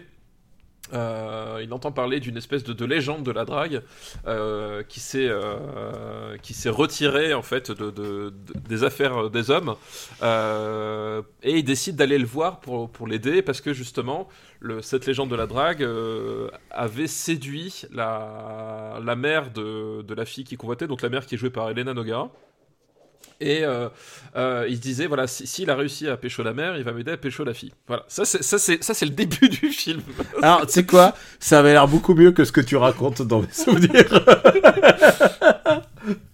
Vas-y. Voilà, ça c'est le début du film. Euh, voilà, puis donc du coup, bah, on va avoir... euh, Alors, il y, a- Euh, il y a un truc important, c'est que je crois qu'il est garagiste ou il est garagiste amateur et il y a une voiture. Oui, parce qu'il y a une histoire de, bagnole, voilà, il y a une histoire de bagnole, Ce effectivement. qui est évidemment, il y a un truc évident en termes de langage cinéma un vieux, un jeune, une voiture, Grande Torino. Pas du tout. Non, mais c'est le Grande Torino de Kev Adams et de Franck Dubosc.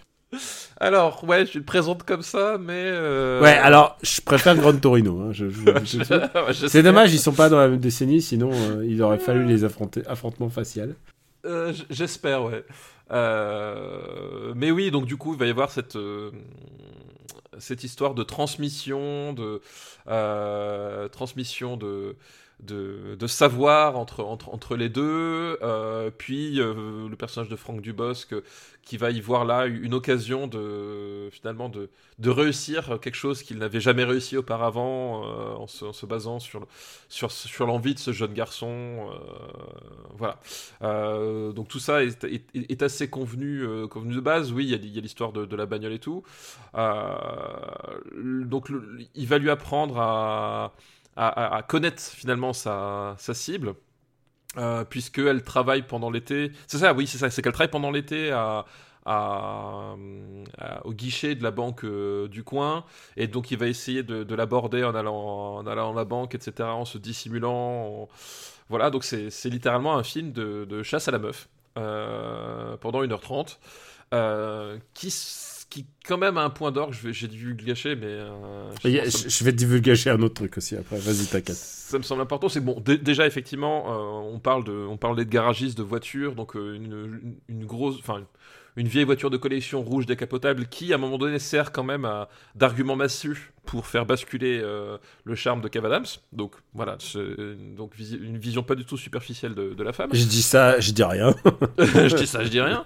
Euh, et puis il y a surtout cette scène absolument, euh, absolument angoissante euh, où il s'introduit dans sa chambre. Et le film traite ça comme si c'est ah mais c'est pas si grave. Comme si c'était un peu lol, je crois. si je- Comme si c'était un peu lol et que finalement, oui, c'est mignon. En fait, c'est- ça aussi. C'est c'est même plus que ça. C'est même plus que c'est un peu lol. C'est genre, ah, c'est mignon. Il s'est introduit dans sa chambre pendant qu'elle dormait. Il y a un côté comme ça. Mais oui, en plus, c'est pendant qu'elle dort, c'est dégueulasse. Putain, quelle et, horreur. et là, quand même, là, quand même, j'ai vu ça. J'ai fait, waouh, les gars, qu'est-ce que vous montrez, quoi Qu'est-ce que vous faites? Et c'est- vraiment montré comme du romantisme. C'est- C'est-à-dire que, imagine, tu dors, t'as ta fille à l'étage, t'as un mec qui rentre par la fenêtre. euh, Enfin, tu vois, un mec en plus avec, qui elle. Et il lui fait pas genre un bisou, genre. Oui, c'est ça, un voilà. truc comme ça, ouais. Un truc un peu glauque, quoi. Et Voilà, et, et genre, ça va, c'est romantique. Là, tu fais. Non, ou genre il prend un. euh, Je sais plus s'il prend une écharpe ou une connerie comme ça, mais voilà, c'est. C'est vraiment. C'est super glauque. Et euh, il faut que j'ajoute encore un autre truc, parce que. je- Alors, je crois que. euh, c'est la fille d'Elena Noguera, et je crois quand même il est toujours un peu amoureux, Franck Ouais, Dubosc. exact- de, Oui, c'est ça. Noguera. Exactement. C'est le dernier film de Valérie Benguigui aussi, elle est décédée juste après.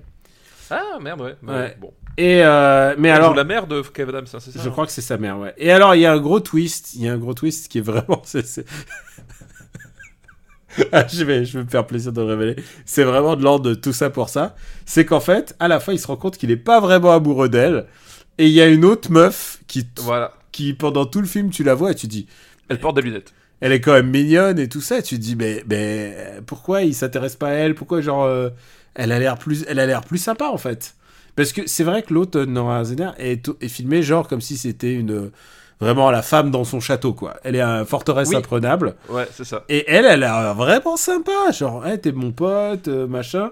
Et tu, c'est le syndrome fille avec les lunettes. Sauf qu'elle a pas de lunettes. Enfin, je crois pas qu'elle ait des lunettes, Elle mais c'est vraiment lunettes, le. Mais il se rend Ouais. pas compte qu'elle est belle. Ouais, c'est ça. C'est genre, euh, effectivement, c'est vraiment le, mais le même syndrome fille à lunettes. euh, voilà, euh, Mm. effectivement. euh, Elle est jouée, elle est jouée par Alice Isas en plus, qui est, qui, qui, qui, qui est une très belle femme. Donc tu vois, tu pourrais te dire, tu pourrais dire, il y a des indices. Elle joue dans Mars, elle, elle joue dans Marsupilami de Philippe Lachaud, si tu veux savoir. Waouh. L'année ben, prochaine, l'année prochaine, non, dans 2025. Eh ben, écoute, j'ai vraiment pas envie. Et moi, il y a un truc que j'ai prend plaisir à ce film, c'est que je l'ai vendu à Quicks en lui disant ouais, c'est le Grand Torino de Kevin Adams. Et genre, il est, il, la il, l'a regardé. Quand je lui ai dit que Bully Bill c'est Dark Knight, je sais pas s'il a. Pourtant, je pense que Bully Bill 2 est beaucoup plus Dark Knight que ça, c'est Grand Torino. Ah. Et attention, 2 millions d'entrées quand même. Ouais, bah, je... ouais, mais. euh, bah, c'est à l'époque où que- ça marchait, je pense. Ouais, je pense effectivement le, le, le- la force de frappe, euh, Franck Dubosc et Kev Adams euh, conjugués euh, à cette époque-là, oui, c'est sûr que ça fait des entrées. hein. Et en plus, Franck Dubosc qui essaye de jouer Dark, c'est pas ouf, hein, faut le- en fait, faut le ouais, dire. ouais, puis... Tu sais, il plisse les yeux et il fait genre j'ai l'air triste, mais j'ai l'air triste. Dans sa tête, il se dit j'ai l'air triste. En Mais- plus, il, il- enfin, le problème, c'est qu'il il, il joue ça de la même façon qu'il joue ses pas. Enfin, en fait, le, le- le- comme le personnage est une, est une espèce de bouffonnerie, en fait, enfin, il, le joue exactement de la même façon. C'est-à-dire que toi, t'y crois, enfin, t'y crois vraiment très très peu, on va dire, pour rester poli, quoi. Bon, on va le classer alors. Ce, ce, ce Ouais. Bravo, bravo de l'avoir regardé. Hein. Ah ouais, putain, mais je, alors non, mais je, je m'attendais pas à ce que ce soit. Enfin, tu vois, je voyais un truc, je, je m'attendais à un truc justement à la Hitch Expert en séduction, tu vois. Le, le film avec euh, Will Smith euh, qui est pas très très bien. Ouais, mais c'est mieux. Euh, hein? C'est mieux, Hitch. Ah oui, mais voilà, qui est pas très très bien, mais qui est ok. Enfin, genre, euh, voilà. Je m'attendais pas effectivement à ce qu'on. Est-ce qu'on peut dire que tous ces films qui, qui, qui font des méthodes de drague et tout ça, c'est nul à chaque fois? Ben, Tu il sais, euh, qui- Non, mais tu te souviens le truc avec. euh, je sais pas si c'était Ashton Kutcher ou l'autre, là, celui avec 40 jours, 40. euh, genre, Ah oui, oui. le oui, truc oui, où il oui. se retire Ouais. de. Non, Ouais. c'était avec l'autre. Euh, et à la Si, fin. c'est Ashton Kutcher 40 jours, 40 nuits, non? Non, il y a, y a Ashton- et on en a classé un et que j'ai vu exprès pour le, le podcast. C'était euh, celui où à la fin il s'attache pour s'empêcher de baiser.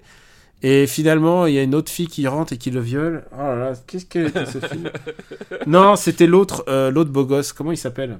Merde, euh, il joue, celui qui jouait dans Sin City. Euh, qui, comment il s'appelait déjà? Josh Hartnett. Ah oui, film- Josh Hartnett, oui, bien sûr, oui. oui. euh, le film, euh, tu sais, son, sa rom-com où il, voilà. Oui, oui, c'est- oui, oui, c'est ça, oui. Mais c'est Josh Hartnett, c'est pas Ashton Kutcher, effectivement. Ah d'accord, raison. voilà. Mais en fait, je les confonds un petit peu. Je sais Ouais. pas pourquoi. Mais ça, c'était, c'était horrible. C'est 40 jours et 40 nuits, voilà. Ah, ouais, c'est 50 jours, 30 nuits, c'est Josh Hartnett. Oui, oui, c'est c'est atroce. Oui. Nique sa mère ces films. Euh, bon bah écoute, on va classer Fiston, enfin. Oui, oui, enfin. Beaucoup donc de gens c'est moins l'avaient bien que demandé. la défense Lincoln, tu vois. Je vois- Déjà, là, ouais, oh, Attends, mais c'est moins bien que le mètre, dernier mètre de l'air. c'est bien, bien, bien que. euh, Est-ce que c'est, c'est mieux que Green Inferno? Bah, je trouve ça déjà moins drôle qu'Alien Crystal Palace. Ouais. Euh, Par rapport à Barbecue. Et je préfère Transformers The Last Night, en fait. Je préfère Transformers The Night et je pense que Barbecue, pris au second degré, c'est plus rigolo. Je préfère Rambo The Last Blood. Je préfère Rambo Last Blood. Euh, alors, Expandables 2, là, on est vraiment. Non, non, quand même, non, je on préfère est dans le. Voilà, on est dans le dur. Faut pas, faut pas déconner. Eh, c'est dommage qu'il faut encore attendre euh, 1500 jours pour, ou 2000 jours pour euh, classer Expandables 4. Putain, ouais, très... Grand moment de cinéma de 2023. Fiston arrive euh, pas loin de la fin quand même. hein. Pas loin, effectivement, bah, entre Rambo The Last Blood et Expandables 2, 145ème place. On pense à toi, Benji. Ah putain, mais comment tu lui as fait à l'envers C'est un truc de fou. C'est, c'est, tu sais quoi, c'est un truc que j'aime bien. C'est survendre, Oui, sais, ouais. un film pour les amis et puis après ils sont dans, la- ils se disent mais qu'est-ce que c'est que ce truc? Je sais, je, je, je connais bien. Eh ben écoute, on a fait ce. Il reste encore des devoirs de vacances, mais je pense qu'on a fait, on a fait pas mal. Est-ce qu'on a le temps de faire encore une liste? Bah oui. C'est une liste qui nous est envoyée par quelqu'un qui s'appelle Stéphane, comme toi. Oh, le pauvre. Stéphane Houlot. Je suis désolé. Ouais, mais il s'appelle pas Boulet, donc c'est déjà. Ouais, ça va. C'est déjà l'honneur est sauf.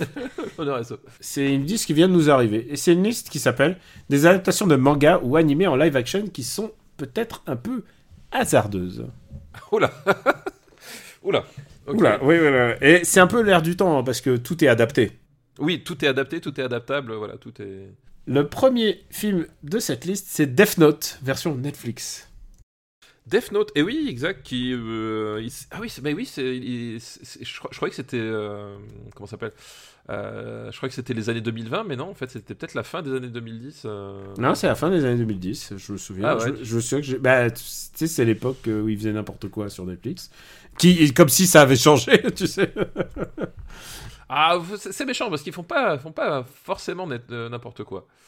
Oui, ils font pas forcément n'importe quoi, mais là, en l'occurrence, ils se sont dit, euh, bon, on tente. Donc oui... Tu l'as vu euh, Oui, je l'ai vu, oui, tout à fait. est-ce que tu co-. Tu connais le... Ah, c'est 2017. Est-ce que tu connais le Ouais. manga original? Ouais, je connais le manga original. Ah, donc fait. tu ne que déçu parce que tu vas voir. Alors oui et alors on va, on va voir. En fait, oui et non en fait. Euh, C'est-à-dire que moi j'ai j'ai une, j'ai une certaine capacité à me détacher du, du matériau d'origine en fait. Euh, Alors. dans pas mal de cas. Je pense qu'il faut vraiment faire cet effort pour ça. Voilà. Donc en fait le pitch, enfin c'est le même que, enfin le, pitch de base c'est le même que, que Death Note, c'est-à-dire que un étudiant euh, trouve un, un cahier un peu étrange sur, qui s'appelle le Death Note et il se rend compte que euh, qu'en écrivant des, des noms de, de- personnes dedans, euh, eh ben il peut provoquer leur mort et même au-delà de ça, il peut, il peut même provoquer leur mort de façon euh, il peut même orchestrer leur mort c'est-à-dire choisir comment est-ce qu'ils vont mourir euh, Et euh, Sans, sans attirer aucun autre, au- aucune suspicion. Oui, parce qu'en fait, le, le truc, c'est que euh, si, il peut dire, oui, euh, Benjamin François euh, traverse la route, un 38 tonnes lui, lui roule dessus, quoi. Voilà. Et lui, il est, il est, il, il- il- il est loin de tout ça. Il a, il a même pas forcément besoin d'être dans les parages. Ça se produit, et puis voilà, il y a, y a pas forcément, enfin, on peut pas forcément faire de lien directement avec lui. Et euh, ouais, c'est vraiment, c'est l'arme ultime. C'est vraiment impossi- impossible d'éviter ça. Par contre, quand tu utilises ce livre, tout d'un coup, il y, a quel- il y a un esprit qui vient te voir, Voilà, un dieu de la mort. un dieu de la mort, euh, bah, et donc euh, qui, qui est is- ici joué par le Shinigami, il est joué par Ryuk, il est joué par William Defoe. Enfin, il est Ah interprété. oui, exact. C'est William Oui, Defoe je- qui, vois, qui- je, je- je m'en- serais pas souvenu, mais oui, exact. qui fait le, euh, qui fait le la mot, la enfin, La voix. la voix, la voix et les gestuels quoi. Parce que dans mon souvenir, effectivement, c'est un. Comment ça s'appelle C'est un, c'est un personnage dans l'image de synthèse, en fait. Et, Euh, euh, et anecdote, en version originale, il est joué par le même, euh, la même personne qui s'appelle Nakamura Shido. Ah, donc euh, en japonais, tu veux dire, ouais. Ouais, et Nakamura Shido, vous le connaissez parce que euh, d'abord, ceux qui jouent aux jeux vidéo le savent, euh, ont joué à Yakuza 3. C'était un des personnages euh, principaux de Yakuza 3. Mais si vous le voulez le voir en ce moment au cinéma, il est dans Monster de Koreeda. D'accord, ok. Voilà, peut-être qu'on en reparlera à la fin de l'épisode. Ah, donc c'est Light, donc qui récupère le, le bouquin et qui se fait appeler Kira, Oui. comme Kira, et euh, qui euh, qui qui développe avec ce avec ce livre une espèce, une espèce de tendance un peu sociopathe quand même. Oui, bah, il y, a, il y a une relation d'interdépendance entre lui et le bouquin. Et il justement, essaye de voir jusqu'où on peut aller. Il se dit je vais jouer au justicier. C'est ça. Euh, et puis évidemment, le Kiryu, donc le, le dieu de la mort. euh, Ryuku, a- Ryuku, Euh, Ryu- Ryuk, pardon. Ryu- Kiryu, c'est dans Yakuza. C'est dans Yakuza, oui. C'est pour ça que tu m'as foutu dedans, en fait. Je la garde, je la garde. Oui, Ryuk, du coup, il a, il a aussi un intérêt euh, à, à ce que, euh, à ce que le livre soit utilisé. Et voilà, il trouve son compte malgré tout. Donc voilà, donc il y a effectivement, l'utilisation ne se fait pas sans conséquence euh, malgré tout, quoi. Et soudain apparaît un méga détective, Elle, elle, qui vient pour euh, essayer de comprendre euh, cette histoire parce, et comprendre euh, qui utilise le livre. Il ne sait pas que c'est évidemment Light. voilà, tout à fait. Il ne sait pas que c'est Light. Mais par contre, ils vont devenir poteaux. Et ça va être un petit peu une dynamique un petit peu Colombo dans le sens où il va expliquer euh, Ah non, mais il a fait ça, il a fait ça. Et l'autre va réagir en disant Ah merde, il a compris ça, donc moi je vais essayer de comprendre ça. C'est, c'est un manga assez bien fait. Oui, oui, oui. Bah, en fait, le, le- voilà, tout le truc, c'est que, en gros, le, le- bah, tu disais Colombo, voilà, le, euh, elle, euh, c'est un espèce de, de Sherlock Holmes puissance, euh, puissance 10 parce que c'est c'est un, c'est un détective de, de génie à tel point que il, il, il a, il, connaît par avance le, le- point faible du, du bouquin, c'est-à-dire qu'il n'utilise jamais son vrai nom. Voilà. Et c'est c'est tout le truc, c'est qu'en fait, euh, même à un moment donné euh, où, euh, où euh, Light Kira veut se débarrasser de, de elle, il peut pas le faire parce que euh, s'il connaît pas le, le vrai nom de la personne, en fait, il peut pas le mettre dans le notebook, dans le desk Ah, il faut y a plusieurs il y a plusieurs exigences, dont connaître le vrai nom de la personne. Voilà. Euh, et effectivement, on va se développer une relation, euh, une relation entre eux parce que après, alors après ça, non, si elle, elle y est la, la, la, la, meuf dans, dans, dans le film parce que justement à un moment donné, Qui est joué par Margaret Qualley. Oui, voilà, c'est ça. Parce qu'à un moment donné, effectivement, elle va pas être le seul à se douter, euh, enfin à connaître l'existence du truc, à se douter que machin, et euh, euh, il va, va y avoir un autre personnage en fait qui va, qui va se rapprocher de Light et qui va vouloir nouer un lien avec le De- Death Note et euh, les choses vont commencer à partir en vrille, etc. Euh, euh, voilà. Et du coup, dans le, alors je me rappelle plus dans le dans le film, mais en tout cas dans le manga, à un moment donné, justement, Light participe à l'enquête justement pour détourner les soupçons de lui, pour les pour les pour les renvoyer vers quelqu'un d'autre, etc. Ils ont une espèce de relation d'interdépendance et de d'amitié un peu étrange parce que elle, bon, amitié, c'est un peu, on va dire. Euh, difficile à utiliser pour elle, étant donné qu'il est quand même très très particulier comme, euh, comme garçon. Mais voilà, en tout cas, il y a une relation qui se développe entre eux et dans le, dans le, film, euh, dans le film également, même si évidemment ça c'est moins développé dans le film là, que dans le manga. Alors, un- moi, c'est un manga que je trouve plutôt bien. D'ailleurs, il est vraiment bien jusqu'à un certain point, et je le spoilerai pas, parce que je pense que le manga s'effondre au bout d'un moment. Il y a une espèce de vraiment de Rubicon dans le, dans le manga. Et après, euh, ça devient vraiment moins bien. Mais voilà, je, je révélerai pas pourquoi. Et évidemment, le film enfin, part dans une autre direction parce qu'il peut pas conclure de la même manière. Ouais, tout à fait. Parce que euh, peut-être que c'est pas ce que Netflix voulait, peut-être que c'est pas ce que voulait, mais à la fin, je me souviens que ça se termine dans un, dans un parc d'attractions, Ouais, un une, truc, une fête foraine ou un truc comme une ça. fête euh, foraine, genre, genre vraiment, est-ce qu'on avait besoin, est-ce que l'œuvre avait besoin de ça? Mais en tout cas, euh, voilà, j'étais perdu devant cette adaptation que j'ai pas trouvé formidable, euh, ne serait-ce que parce que je trouvais que euh, le mec qui jouait Kira était pas ouf. Ouais. Bah, alors moi je trouve, alors moi je, je trouve que ce- le mec qui jouait Kira faisait plutôt bien le job. Moi j'étais un peu déçu par elle, euh, par contre. Euh, Elle, le problème, c'est que c'est un, un personnage hors du commun, en fait, quand tu... Bah oui. Et, euh, voilà, c'est pas... Et là, en fait, la- enfin, en plus, la- l'acteur qui joue elle, euh, c'est un acteur que j'aime, euh, que j'aime plutôt bien. hein. C'est euh, Lakeith Stanfield, euh, qui depuis a, a quand même. euh, La Keith Stanfield, c'est ça? Ouais, ouais, tout à fait. Hmm. Qui depuis a, a, a quand même montré son ta- ses talents d'acteur dans, dans pas mal de projets. Mais je trouvais qu'en fait, le, justement, le, le côté, euh, le côté Sherlock, en fait, euh, euh, Sherlock un peu. alors, il, il est pas. Euh, plus qu'asocial, enfin voilà, le rendait pas très très bien, enfin voilà, le, le- le personnage n'était pas très très bien écrit. Je trouvais que le l'acteur qui jouait Kira s'en sortait ok. Alors c'est c'est une autre version de Kira, c'est pas du tout le même Kira que que, euh, que dans le, le bouquin, parce que dans le bouquin, Kira est, est lui aussi très apathique en fait. Euh, c'est un Mm. personnage euh, très apathique qui, avant même de trouver le Death Note, a déjà une vision du monde. Euh, D'ailleurs, il y, a- a toute une histoire sur est-ce qu'il a vraiment trouvé le Death Note ou est-ce que c'est le Death Note qui l'a trouvé. Enfin, voilà, t'as as, ces questions-là qui, euh, euh, qui vont dessus. Alors que là, c'est un, un étudiant un, peu plus normal, beaucoup moins, beaucoup moins dépressif, beaucoup moins apathique, et qui va, qui va partir en vrai, on va dire. C'est plutôt ça. Alors que dans le, bouquin, c'est pas exactement ça. Donc ça, c'est une différence, mais je trouve qu'ils s'en sortaient pas si mal. Et en fait, moi, je, je trouve cette adaptation de Death Note pas terrible, mais pas honteuse non plus. C'est-à-dire que je pense que si tu le regardes en connaissant rien du tout du manga, c'est un film vraiment, Netflix. vraiment, la fin est pas ouf, quoi. Bah, la fin est pas ouf, mais en même temps, le, le, le, le, euh, enfin, la façon dont il utilise le, le Death Note, etc., euh, côté un peu machiavélique, tout ça, bon, je, je trouve ça ok, ça fait le, voilà. Je trouve pas, c'est juste, voilà, je trouve pas ça honteux, je trouve ça parfois même plutôt bien mis en scène à certains moments, pas toujours. Euh, c'est vraiment pas le meilleur film de son auteur, c'est-à-dire euh, Adam Wingard, euh, Wingard, mais c'est pas son pire film non plus. À qui on, à qui on doit euh, quand même le, le succès de la décennie, enfin le. Qui Oui, est oui. le- ah, merde, j'ai un trou de mémoire, le truc de. hum, comment il s'appelle Blair Witch? Voilà, alors, on, doit le, le remake de, de- de Blair Witch. Ah non, c'est le remake de Blair Witch. Ah oui, c'est le remake. Ah oui, d'accord. Euh, Non, je retire ce que j'ai dit. voilà, voilà. Euh, non, non, on- non, c'est fait, Godzilla Kong, c'est ça voilà, et Godzilla Kong, c'est aussi lui. Mais par contre, il avait fait euh, bah, deux autres films dans les années 2010. Euh, deux, ces deux premiers longs métrages que je trouve très bien, en fait. Euh, que je trouve vraiment très bien. Euh, après, voilà, euh, Blair Witch, Kong, ça s'écroule. Death Note, c'est voilà, c'est pas très très bon, mais je pense que si, si tu connais pas le manga ou si tu arrives à t'en détacher, c'est ça. C'est-à-dire que c'est- c'est un film qui c'est très moyen quoi c'est euh, ça, ça, ça va jamais jusqu'au bout du potentiel il y a quelques il y a quelques passages qui sont vraiment réussis d'autres qui s'écroulent un petit peu le- la fin est bon pff, voilà sans, sans plus euh, voilà.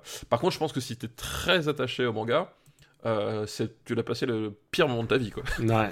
Ouais, je suis pas très satisfait, je te l'avoue. Euh, bah écoute, euh, je pense que c'est pas la peine de faire plus longtemps là-dessus. Hein. non non non non effectivement Hmm. Euh, Death Note euh, tu vois je, moi je préfère Hunger Games je préfère Fantastic Four euh, mais tu vois je préfère Death Note à Melancholia Euh, tu sais quoi? Je préfère beaucoup de choses à Mélancolia. tu vois les bons arguments? Hmm, attends, je, je- il est où Mélancolia? Là Là, tu sais, ça me dit rien. mais si regarde j'ai cliqué normalement t'as t'as un, petit cadre qui s'a- s'affiche autour 123e euh, 122e place Attends, un deuxième. Euh, pff. Ouais, je suis prêt à le mettre au-dessus de Mélancolia. voilà Mais sous les marges du pouvoir quand même. Sous les marges du pouvoir, on est d'accord. Eh ben écoute. Hop. Death Note. Est-ce que ça sera le pire des films de, euh, de cette liste? Je ne sais pas. Je- alors je pense pas, parce que. euh, je, je- je pense qu'il y en a des pires. Tu penses qu'il y en a des pires? Tu penses, tu penses. Moi, je te dis des faits. Vas-y. le deuxième film de cette liste est une adaptation de d'une bande euh, de comics qui s'appelle Nicky Larson et le parfum de Cupidon. Tu l'as Ah vu là là. Euh, Alors, je l'ai pas vu en entier. Ah bah alors non, Je- il faut, faut le voir. Euh, non, c'est- je, voilà. j'ai- pas osé. Alors, c'était quoi le, le contexte? Euh, Le contexte, c'est que je sais plus. Non mais c'est pas la peine de t'excuser, hein, je comprends que tu peux... C'est le deuxième film de la bande à Fifi euh, qui est évoqué dans ce podcast, et c'est le deuxième que tu n'as pas vu, c'est tout. Ouais, non, mais je, non, mais je fais un vrai, un vrai blocage. hein. Euh, Non, mais le, le pire, c'est que. Tu sais que souvent les gens disent que celui-là est moins pire, quoi. Non, mais la dernière fois que tu m'as dit ça, c'était pour le truc. C'est comment. Non, c'est le truc avec le super-héros, là, ou je sais pas quoi. euh, Super-héros malgré lui? Ouais. Ah, tu m'as dit ça, tu m'as tu dit celui-là, il est bien. Non, je t'ai dit que c'est un blockbuster français. Ah ouais, et euh, putain, je me suis fait avoir. Enfin, c'est bon, quoi. Et c'était pas ouf, hein. Non, c'était c'était vraiment pas ouf. Et là, je, je crois que j'ai j'ai dû voir les 20 premières minutes. euh, et puis j'ai jamais, jamais poussé, quoi. C'est parce que t'aimes pas les mangas, c'est pour ça.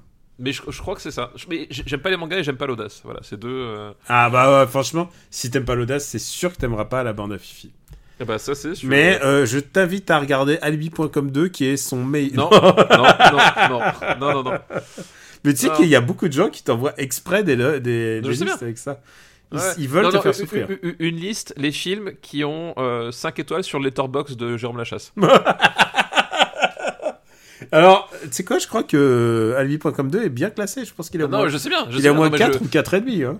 Ah, je- non, mais je- quand quand je vois son, son letterbox, je, je désespère. Ce garçon a, a- a- a trop de bonté en lui. Et il a trop de bonté et en même temps, Babylone a 5, tu vois. C'est genre.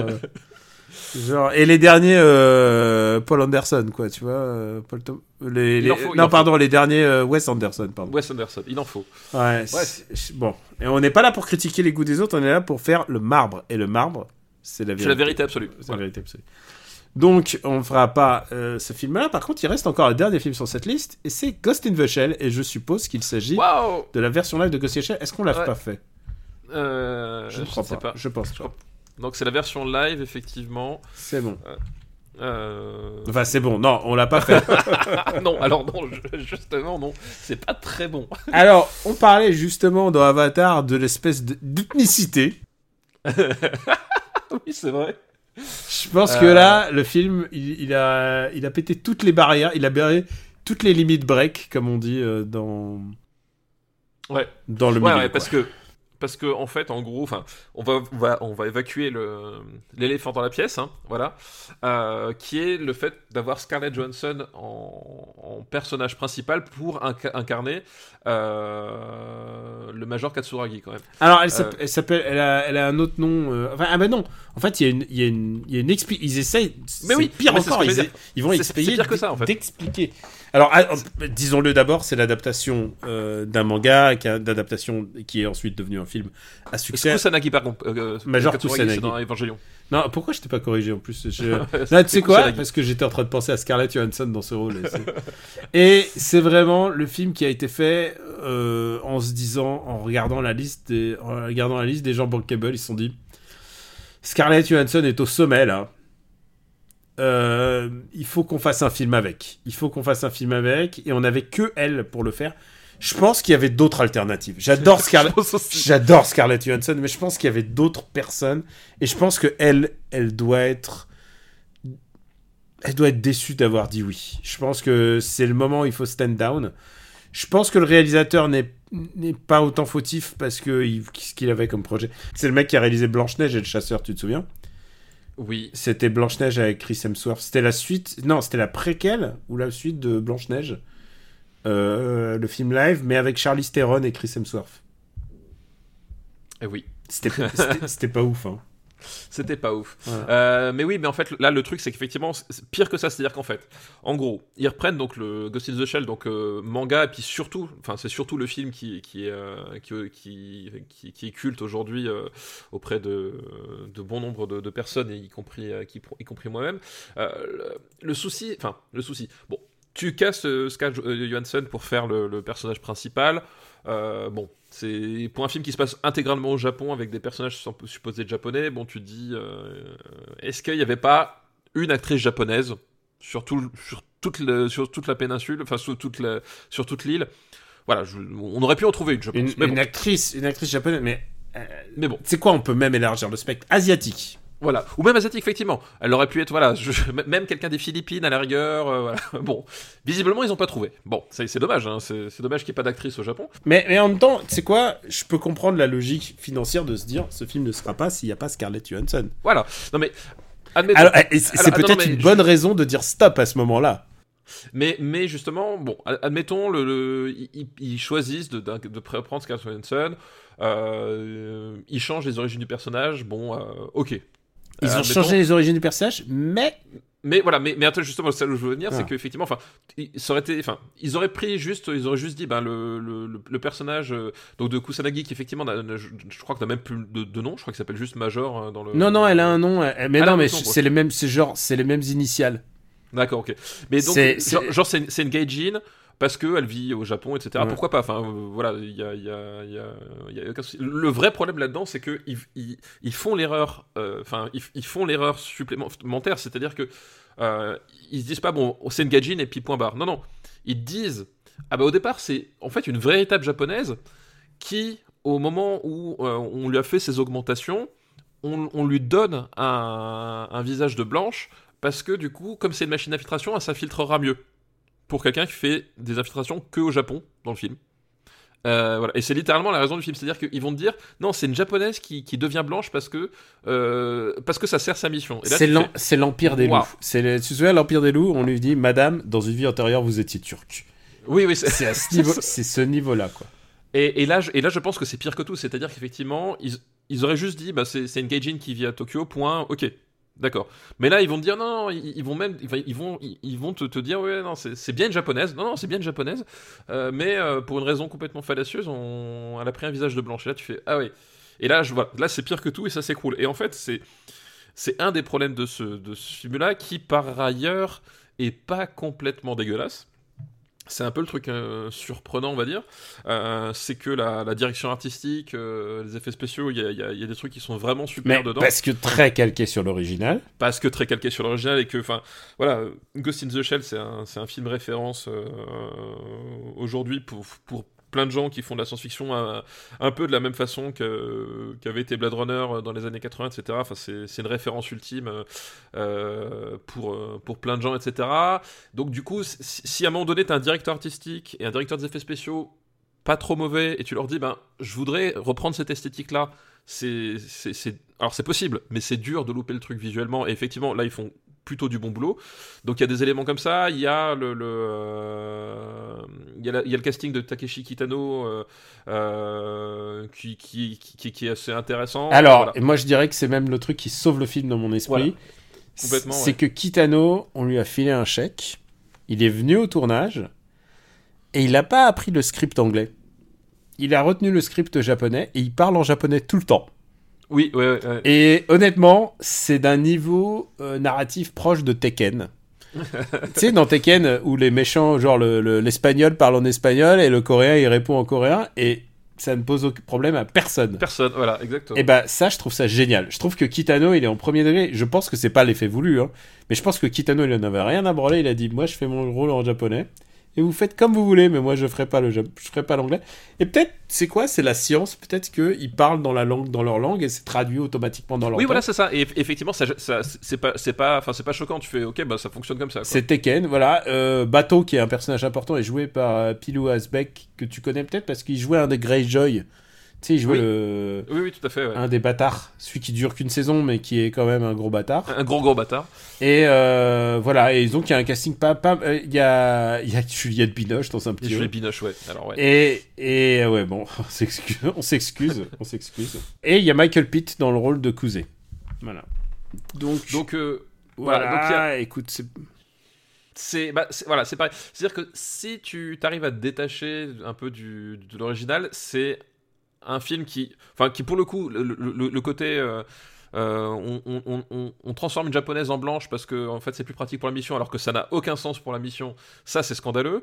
Le reste du film est juste très mou et très moyen. Et en fait c'est un peu le truc c'est à dire que euh, Ghost in the Shell à la base c'est que c'est un je parle vraiment du film parce que je pense que la, la référence c'est le, film c'est pas c'est pas le manga et en, en plus le, le manga est finalement assez différent sur beaucoup d'aspects Euh, c'est que c'est un film avec, très très atmosphérique en fait très bizarre avec beaucoup de, de, de, de, euh, beaucoup de, de contretemps de, moments de, flottement un peu chelou et, euh, et, que- et quelques scènes d'action qui sont vraiment très éruptives mais très très brèves etc enfin il y a un truc Bah, c'est le style Mamoroshi. On, Ouais. Les mecs, ils se sont dit bon, bah, Mamoroshi, il a fait ça.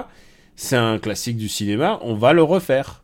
on va le refaire et seul problème c'est que là euh, voilà le, le film se repose principalement sur les effets spéciaux et la direction artistique et la mise en scène elle peine vraiment vraiment à à donner le, le, le, le, le sens et le, et le rythme qu'il faut à tout ça. C'est-à-dire que euh, il te raconte globalement la même chose. Bon, il y a des trucs différents, mais globalement la même chose, etc.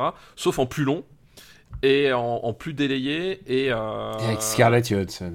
Avec Scarlett Johansson et, euh, et les seuls moments euh, en termes de mise en scène qui sont un peu euh, un peu intéressants c'est quand c'est du copier-coller de de Mamoru Oshii. Voilà. Et C'est bon. c'est pas, c'est pas ce qu'il y avait à faire.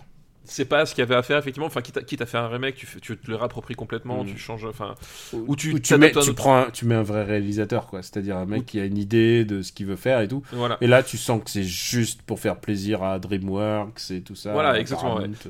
Et, euh, et voilà. Et donc ça, enfin, c'est et puis pff, en, en tant que tel, c'est un, film qui, enfin, qui, qui, qui, qui est globalement un peu, enfin, qui est vraiment chance, c'est-à-dire qu'il arrive même dans- justement dans les scènes d'action, etc. Il n'arrive pas à reproduire les, le, le, le même tour de force. Enfin, c'est. Tu imagines James Cameron qui était fan de Ghost in the Shell qui aurait pu le, qui aurait Oui, pu non, mais voilà. ça? Ouais, Genre, tu vois ça et c'est nul. ouais, non, mais c'est ça. Et au final, c'est c'est pas complètement honteux parce que voilà, on a dit il y a- Non, c'est vraiment, mais- mal é- c'est vraiment écrit euh, à la zob, quoi. Je veux dire. Et c'est. Non, euh, mais euh, moi, moi, le coup de, le coup de hum, Scarlett Johansson, on lui dit vous étiez une japonaise et tout. J'ai rigolé, mais comme, euh, comme le dernier Star Wars quand ils disent. euh, Tu as rigolé jaune?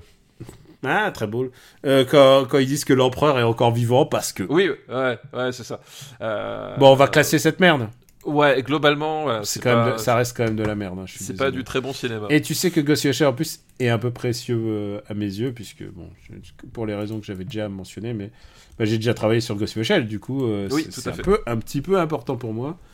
Et là, c'était vraiment le, le point d'ordre de la nullité quand même. Pas de la nullité. Enfin, Non, c'est- pas le. Enfin, mais c'est juste. Enfin, c'est- un, film qui, n'a aucune raison d'exister. Enfin, Ouais. euh, c'est moins bien que le dernier mètre de l'air pour moi, et j'annonce. De quoi? C'est moins bien que le dernier mètre de l'air. Ok. Non, mais ce que je veux dire, c'est que même quand tu connais pas le manga, c'est un film qui a pas beaucoup d'intérêt en fait, euh, Ouais. à part à part la direction artistique. voilà. Euh, C'est dans, les eaux de la tour sombre, quoi. Ah, je trouve ça quand même mieux que la Tour sombre. euh. La Tour sombre, c'est vraiment débile. Enfin, c'est vraiment. C'est mieux que une mauvaise Pays- adaptation. Tu, tu ne m'auras pas. C'est mieux que Mission Pays Basque.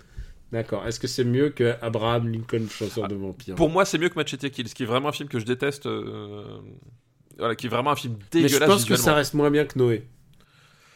Ok. euh, Est-ce que c'est mieux ou moins bien que Kickboxer Vengeance? Et je pense que personne au monde ne s'est posé cette question à part nous. Et tu sais quoi? Je stand down. Je ne me battrai pas pour ce combat. Vous ne m'aurez pas, monsieur Boulet. Bon, allez, au-dessus de Kickboxer, mais en dessous de Noé, ça me va. Ok.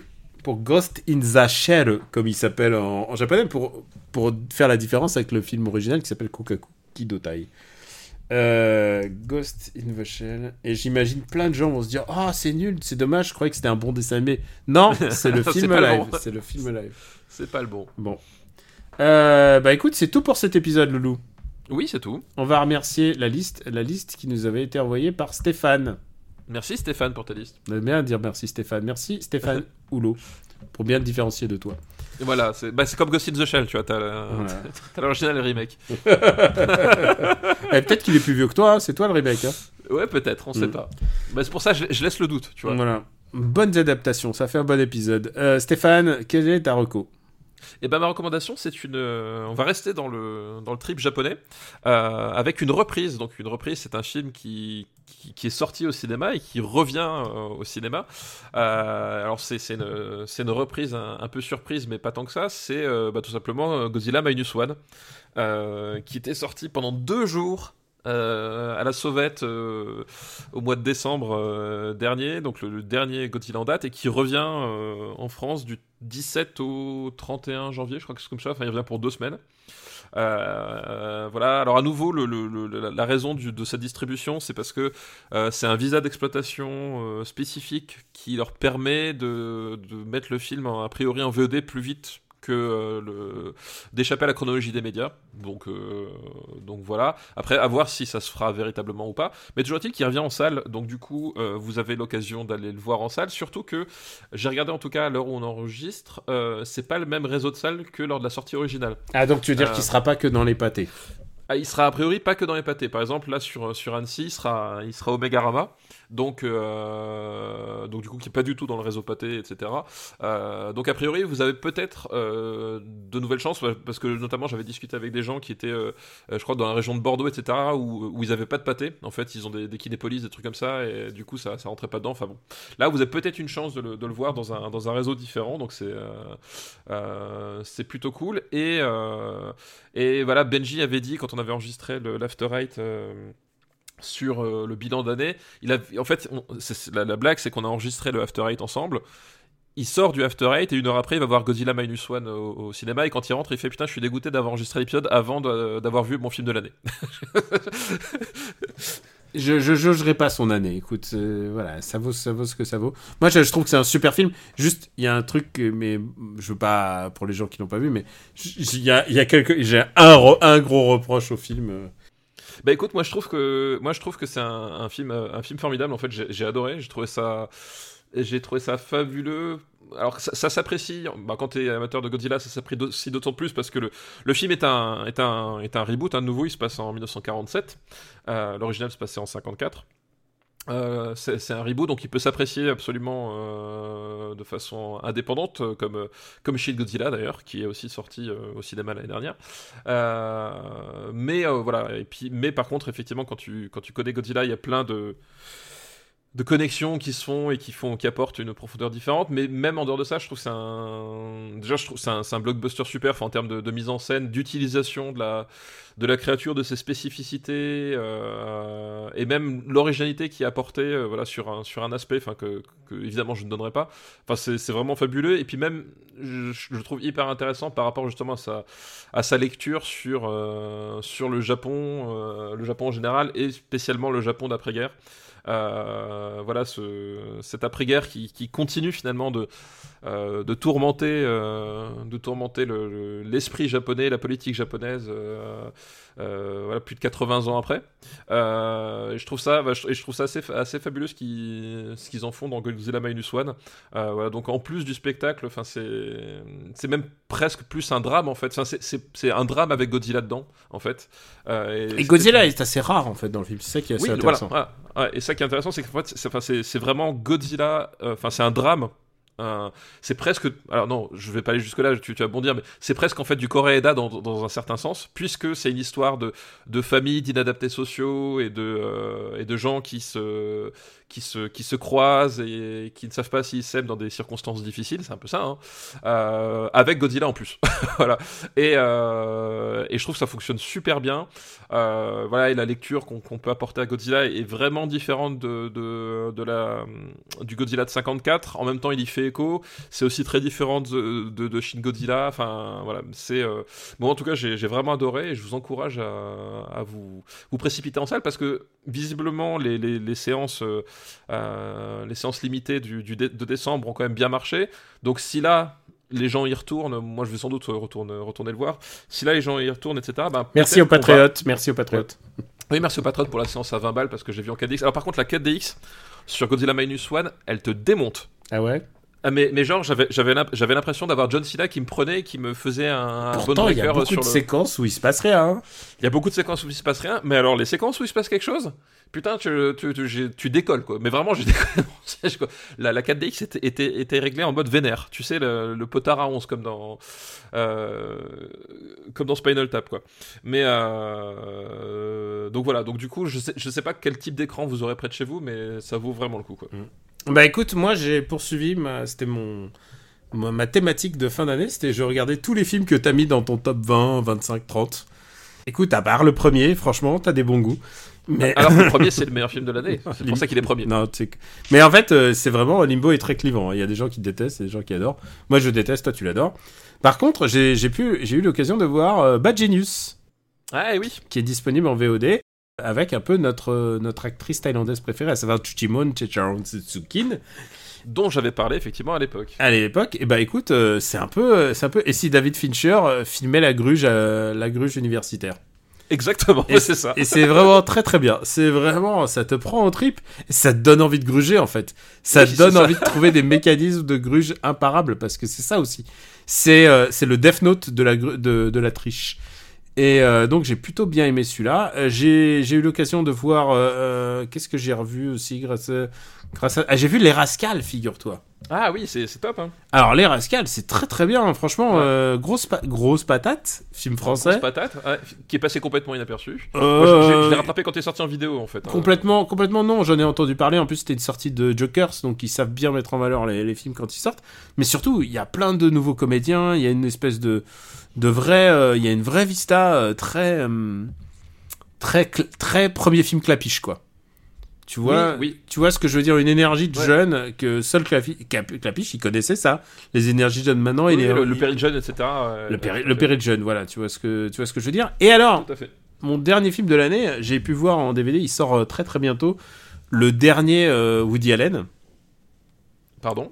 Le dernier de Woody Allen, 2022, euh, D'accord. qui s'appelle Coup de chance. Et euh, 2023, pardon, 2023. Je peux te dire déjà que c'est le meilleur Woody Allen de l'année. Oui, bah, c'est le seul. c'est non le seul, mais c'est quand même Woody Allen. Et tu sais quoi? J'ai rarement vu un film aussi naze. ah, c'était nul C'était nul. Tu sais quoi? Genre, quand tu détestes spécialement, mais en même temps, il y avait euh, l'acteur l'acteur français de l'année, à savoir Melville Poupeau, qu'on a pu voir dans, dans L'amour et les forêts, qui joue. Ouais. Et c'est génial parce qu'il il, il a. Il sait jouer les, les fils de pute, en fait. Ah bah oui, oui, oui. Je la crois qu'en fait, Melville ouais, Poupeau, il faut, faut pas qu'il joue les gens normaux, faut qu'il joue les fils de pute. Ouais, Et donc, je pouvais pas rester sur le dernier Woody Allen comme dernier film, donc je me suis empressé de voir un film, genre le 30 au soir. Je et Jusqu'à 3h du matin, j'y suis resté pour, pour être sûr que ça soit pas mon dernier film de l'année. J'ai vu 202 films sortis euh, en 2023, je sais pas comment j'y suis arrivé. Et mon dernier film de l'année, donc, a été Farang.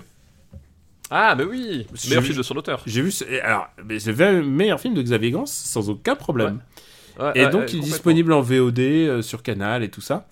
Et avec Nassim Leyes, euh, que tu connais peut-être parce qu'il a joué dans, euh, il a joué dans le, le film Nouveau Riche, une comédie Netflix Ah, je l'ai pas vu. réalisée par le fils de Ségolène Royal. Mais Ah, qui est, je pense, une, une des rom-coms euh, étranges des... de l'année. Franchement, c'est vraiment pas mal. Je te conseille de voir. Il y a juste un truc, c'est que les dix premières minutes sont vraiment très très dures à encaisser.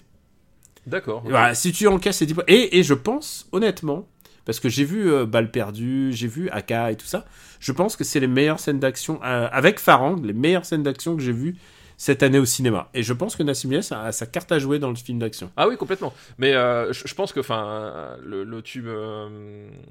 Euh, comment ça s'appelle? Tu me, tu me réunis un film avec euh, Nassimi euh, Lies et Alban Lenoir, et. euh, Enfin, Balle perdue 3.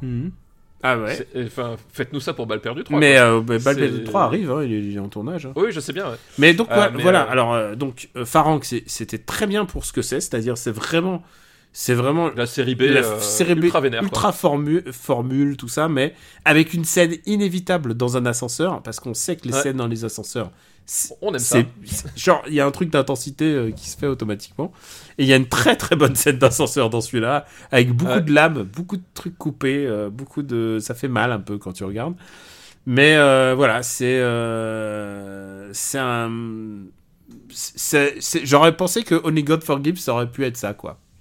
Oui, oui, c'est, y a, effectivement, c'est, tout ce que n'est pas Only God Forgives. Et, et, euh, non, non, euh, série B. euh, et, et c'est ce que je disais, c'est qu'en fait, c'est que tu, c'est vraiment le film de Xavier Jans. Donc Xavier Jans qui a réalisé Frontière. Frontière, qui a réalisé Hitman aussi, Mhm. qui a réalisé Budapest, qui, je crois, un de tes, un de tes films préférés. hein. Et on l'a pas classé parce qu'il est de cette décennie quand même. non, je, je je voilà. Tu l'as pas vu? Je sais plus. Si, si, je l'ai vu, mais je crois pas qu'on l'ait classé. ah, ah bah écoutez, Hmm, je vais regarder Budapest. Bref, mais du coup, c'est vraiment le film de Xavier Jean où il dit Bah écoutez, ces deux dernières années, j'ai bossé au- aux côtés de Gareth Evans. Ouais, il y a, il y a beaucoup d'influence là-dessus. ouais. Euh, c'est vraiment ça, c'est-à-dire Mm. que euh, il, a, il a step up son game. euh, et tu vois, tu sens l'influence de Gareth Evans, etc. euh, et ça lui a fait le plus grand bien. Donc, euh, écoute, euh, pourquoi pas. Euh, bah voilà, ça fait une série de films recommandés, tout ça. Et j'ai vu le dernier euh, Sofia Coppola, qui s'appelle Priscilla, basé sur Priscilla Presley. Alors, Ah, je crois que c'était un remake de, du film euh, australien. euh, tu... ah non, non, c'est pas.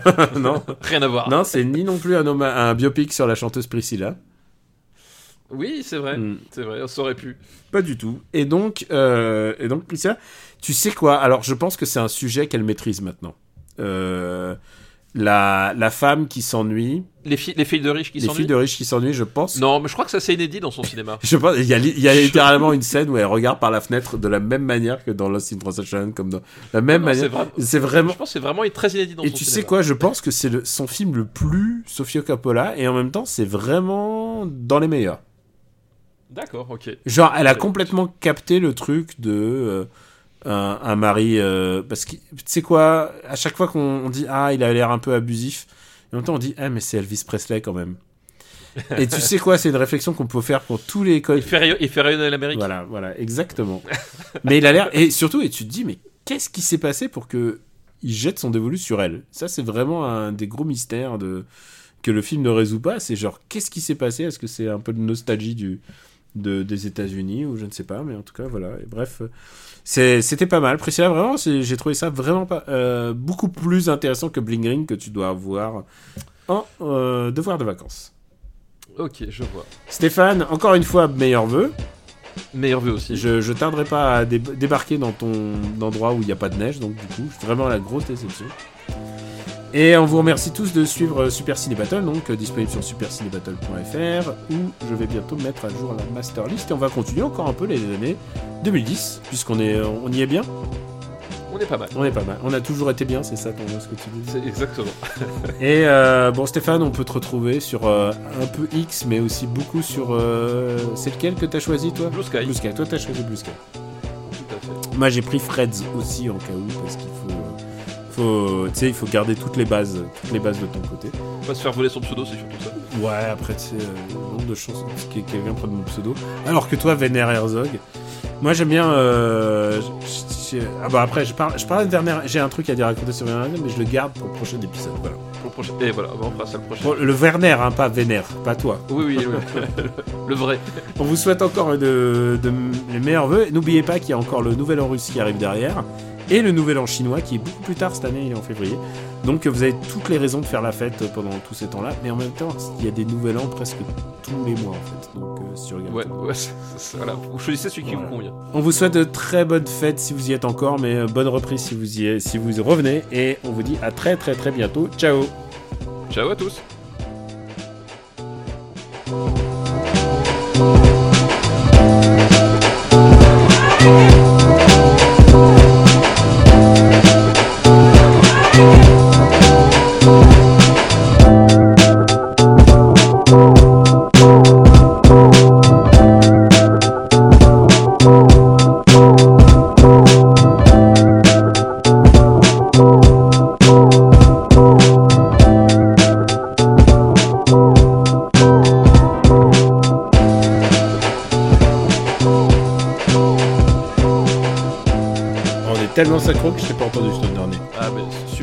Ouais, super synchro. Attends, tu sais quoi, ça va un petit peu dans le rouge. Donc il faut que je baisse un petit peu le niveau d'enregistrement, c'est ça? C'est ça, exactement. Ah, là c'est bon, ça va plus dans le rouge, c'est bon, c'est parfait. Et bah, parfait. On a toujours été parfait. Bah, toujours, exactement. C'est un peu notre marque de fabrique. On a toujours été parfait, mais euh, par contre, j'ai pas, j'ai pas sorti les fichiers qu'il faut. bah, super, bravo. Non, Ciné Battle, pas ouais, super bravo. ah bah, Elle est bonne, hein, on l'a jamais fait. Celle-là, on l'a jamais. celle-là, on l'a jamais faite, effectivement. Ah, j'aime bien rire comme euh, la voix française de Ernest Borgnine. Oui, je vois ce que tu veux dire. Tu sais qui c'était euh, la voix française de Ernest Borgnine Non, c'était qui? Ah bah c'est un, c'est un grand, c'est euh, Henri Janik, D'accord. la voix, la voix de Kojak aussi. Ah, Spring. Mais aussi la voix des Chevaliers du Zodiaque. Elle-même. Eh Sean Sean, je suis ton frère, on va sur l'île de la mort. T'as vu, je le fais bien. tu le fais très très bien. Ce qui est génial, c'est qu'on peut le faire à n'importe quelle sauce, hein, tu vois, c'est genre... Eh Sean, eh Mais il faisait aussi, euh, je crois qu'il je crois qu'il faisait euh, au moins 3 ou 4, enfin 3 ou 400 Transformers. Il faisait Megatron. Ah, c'est Megatron.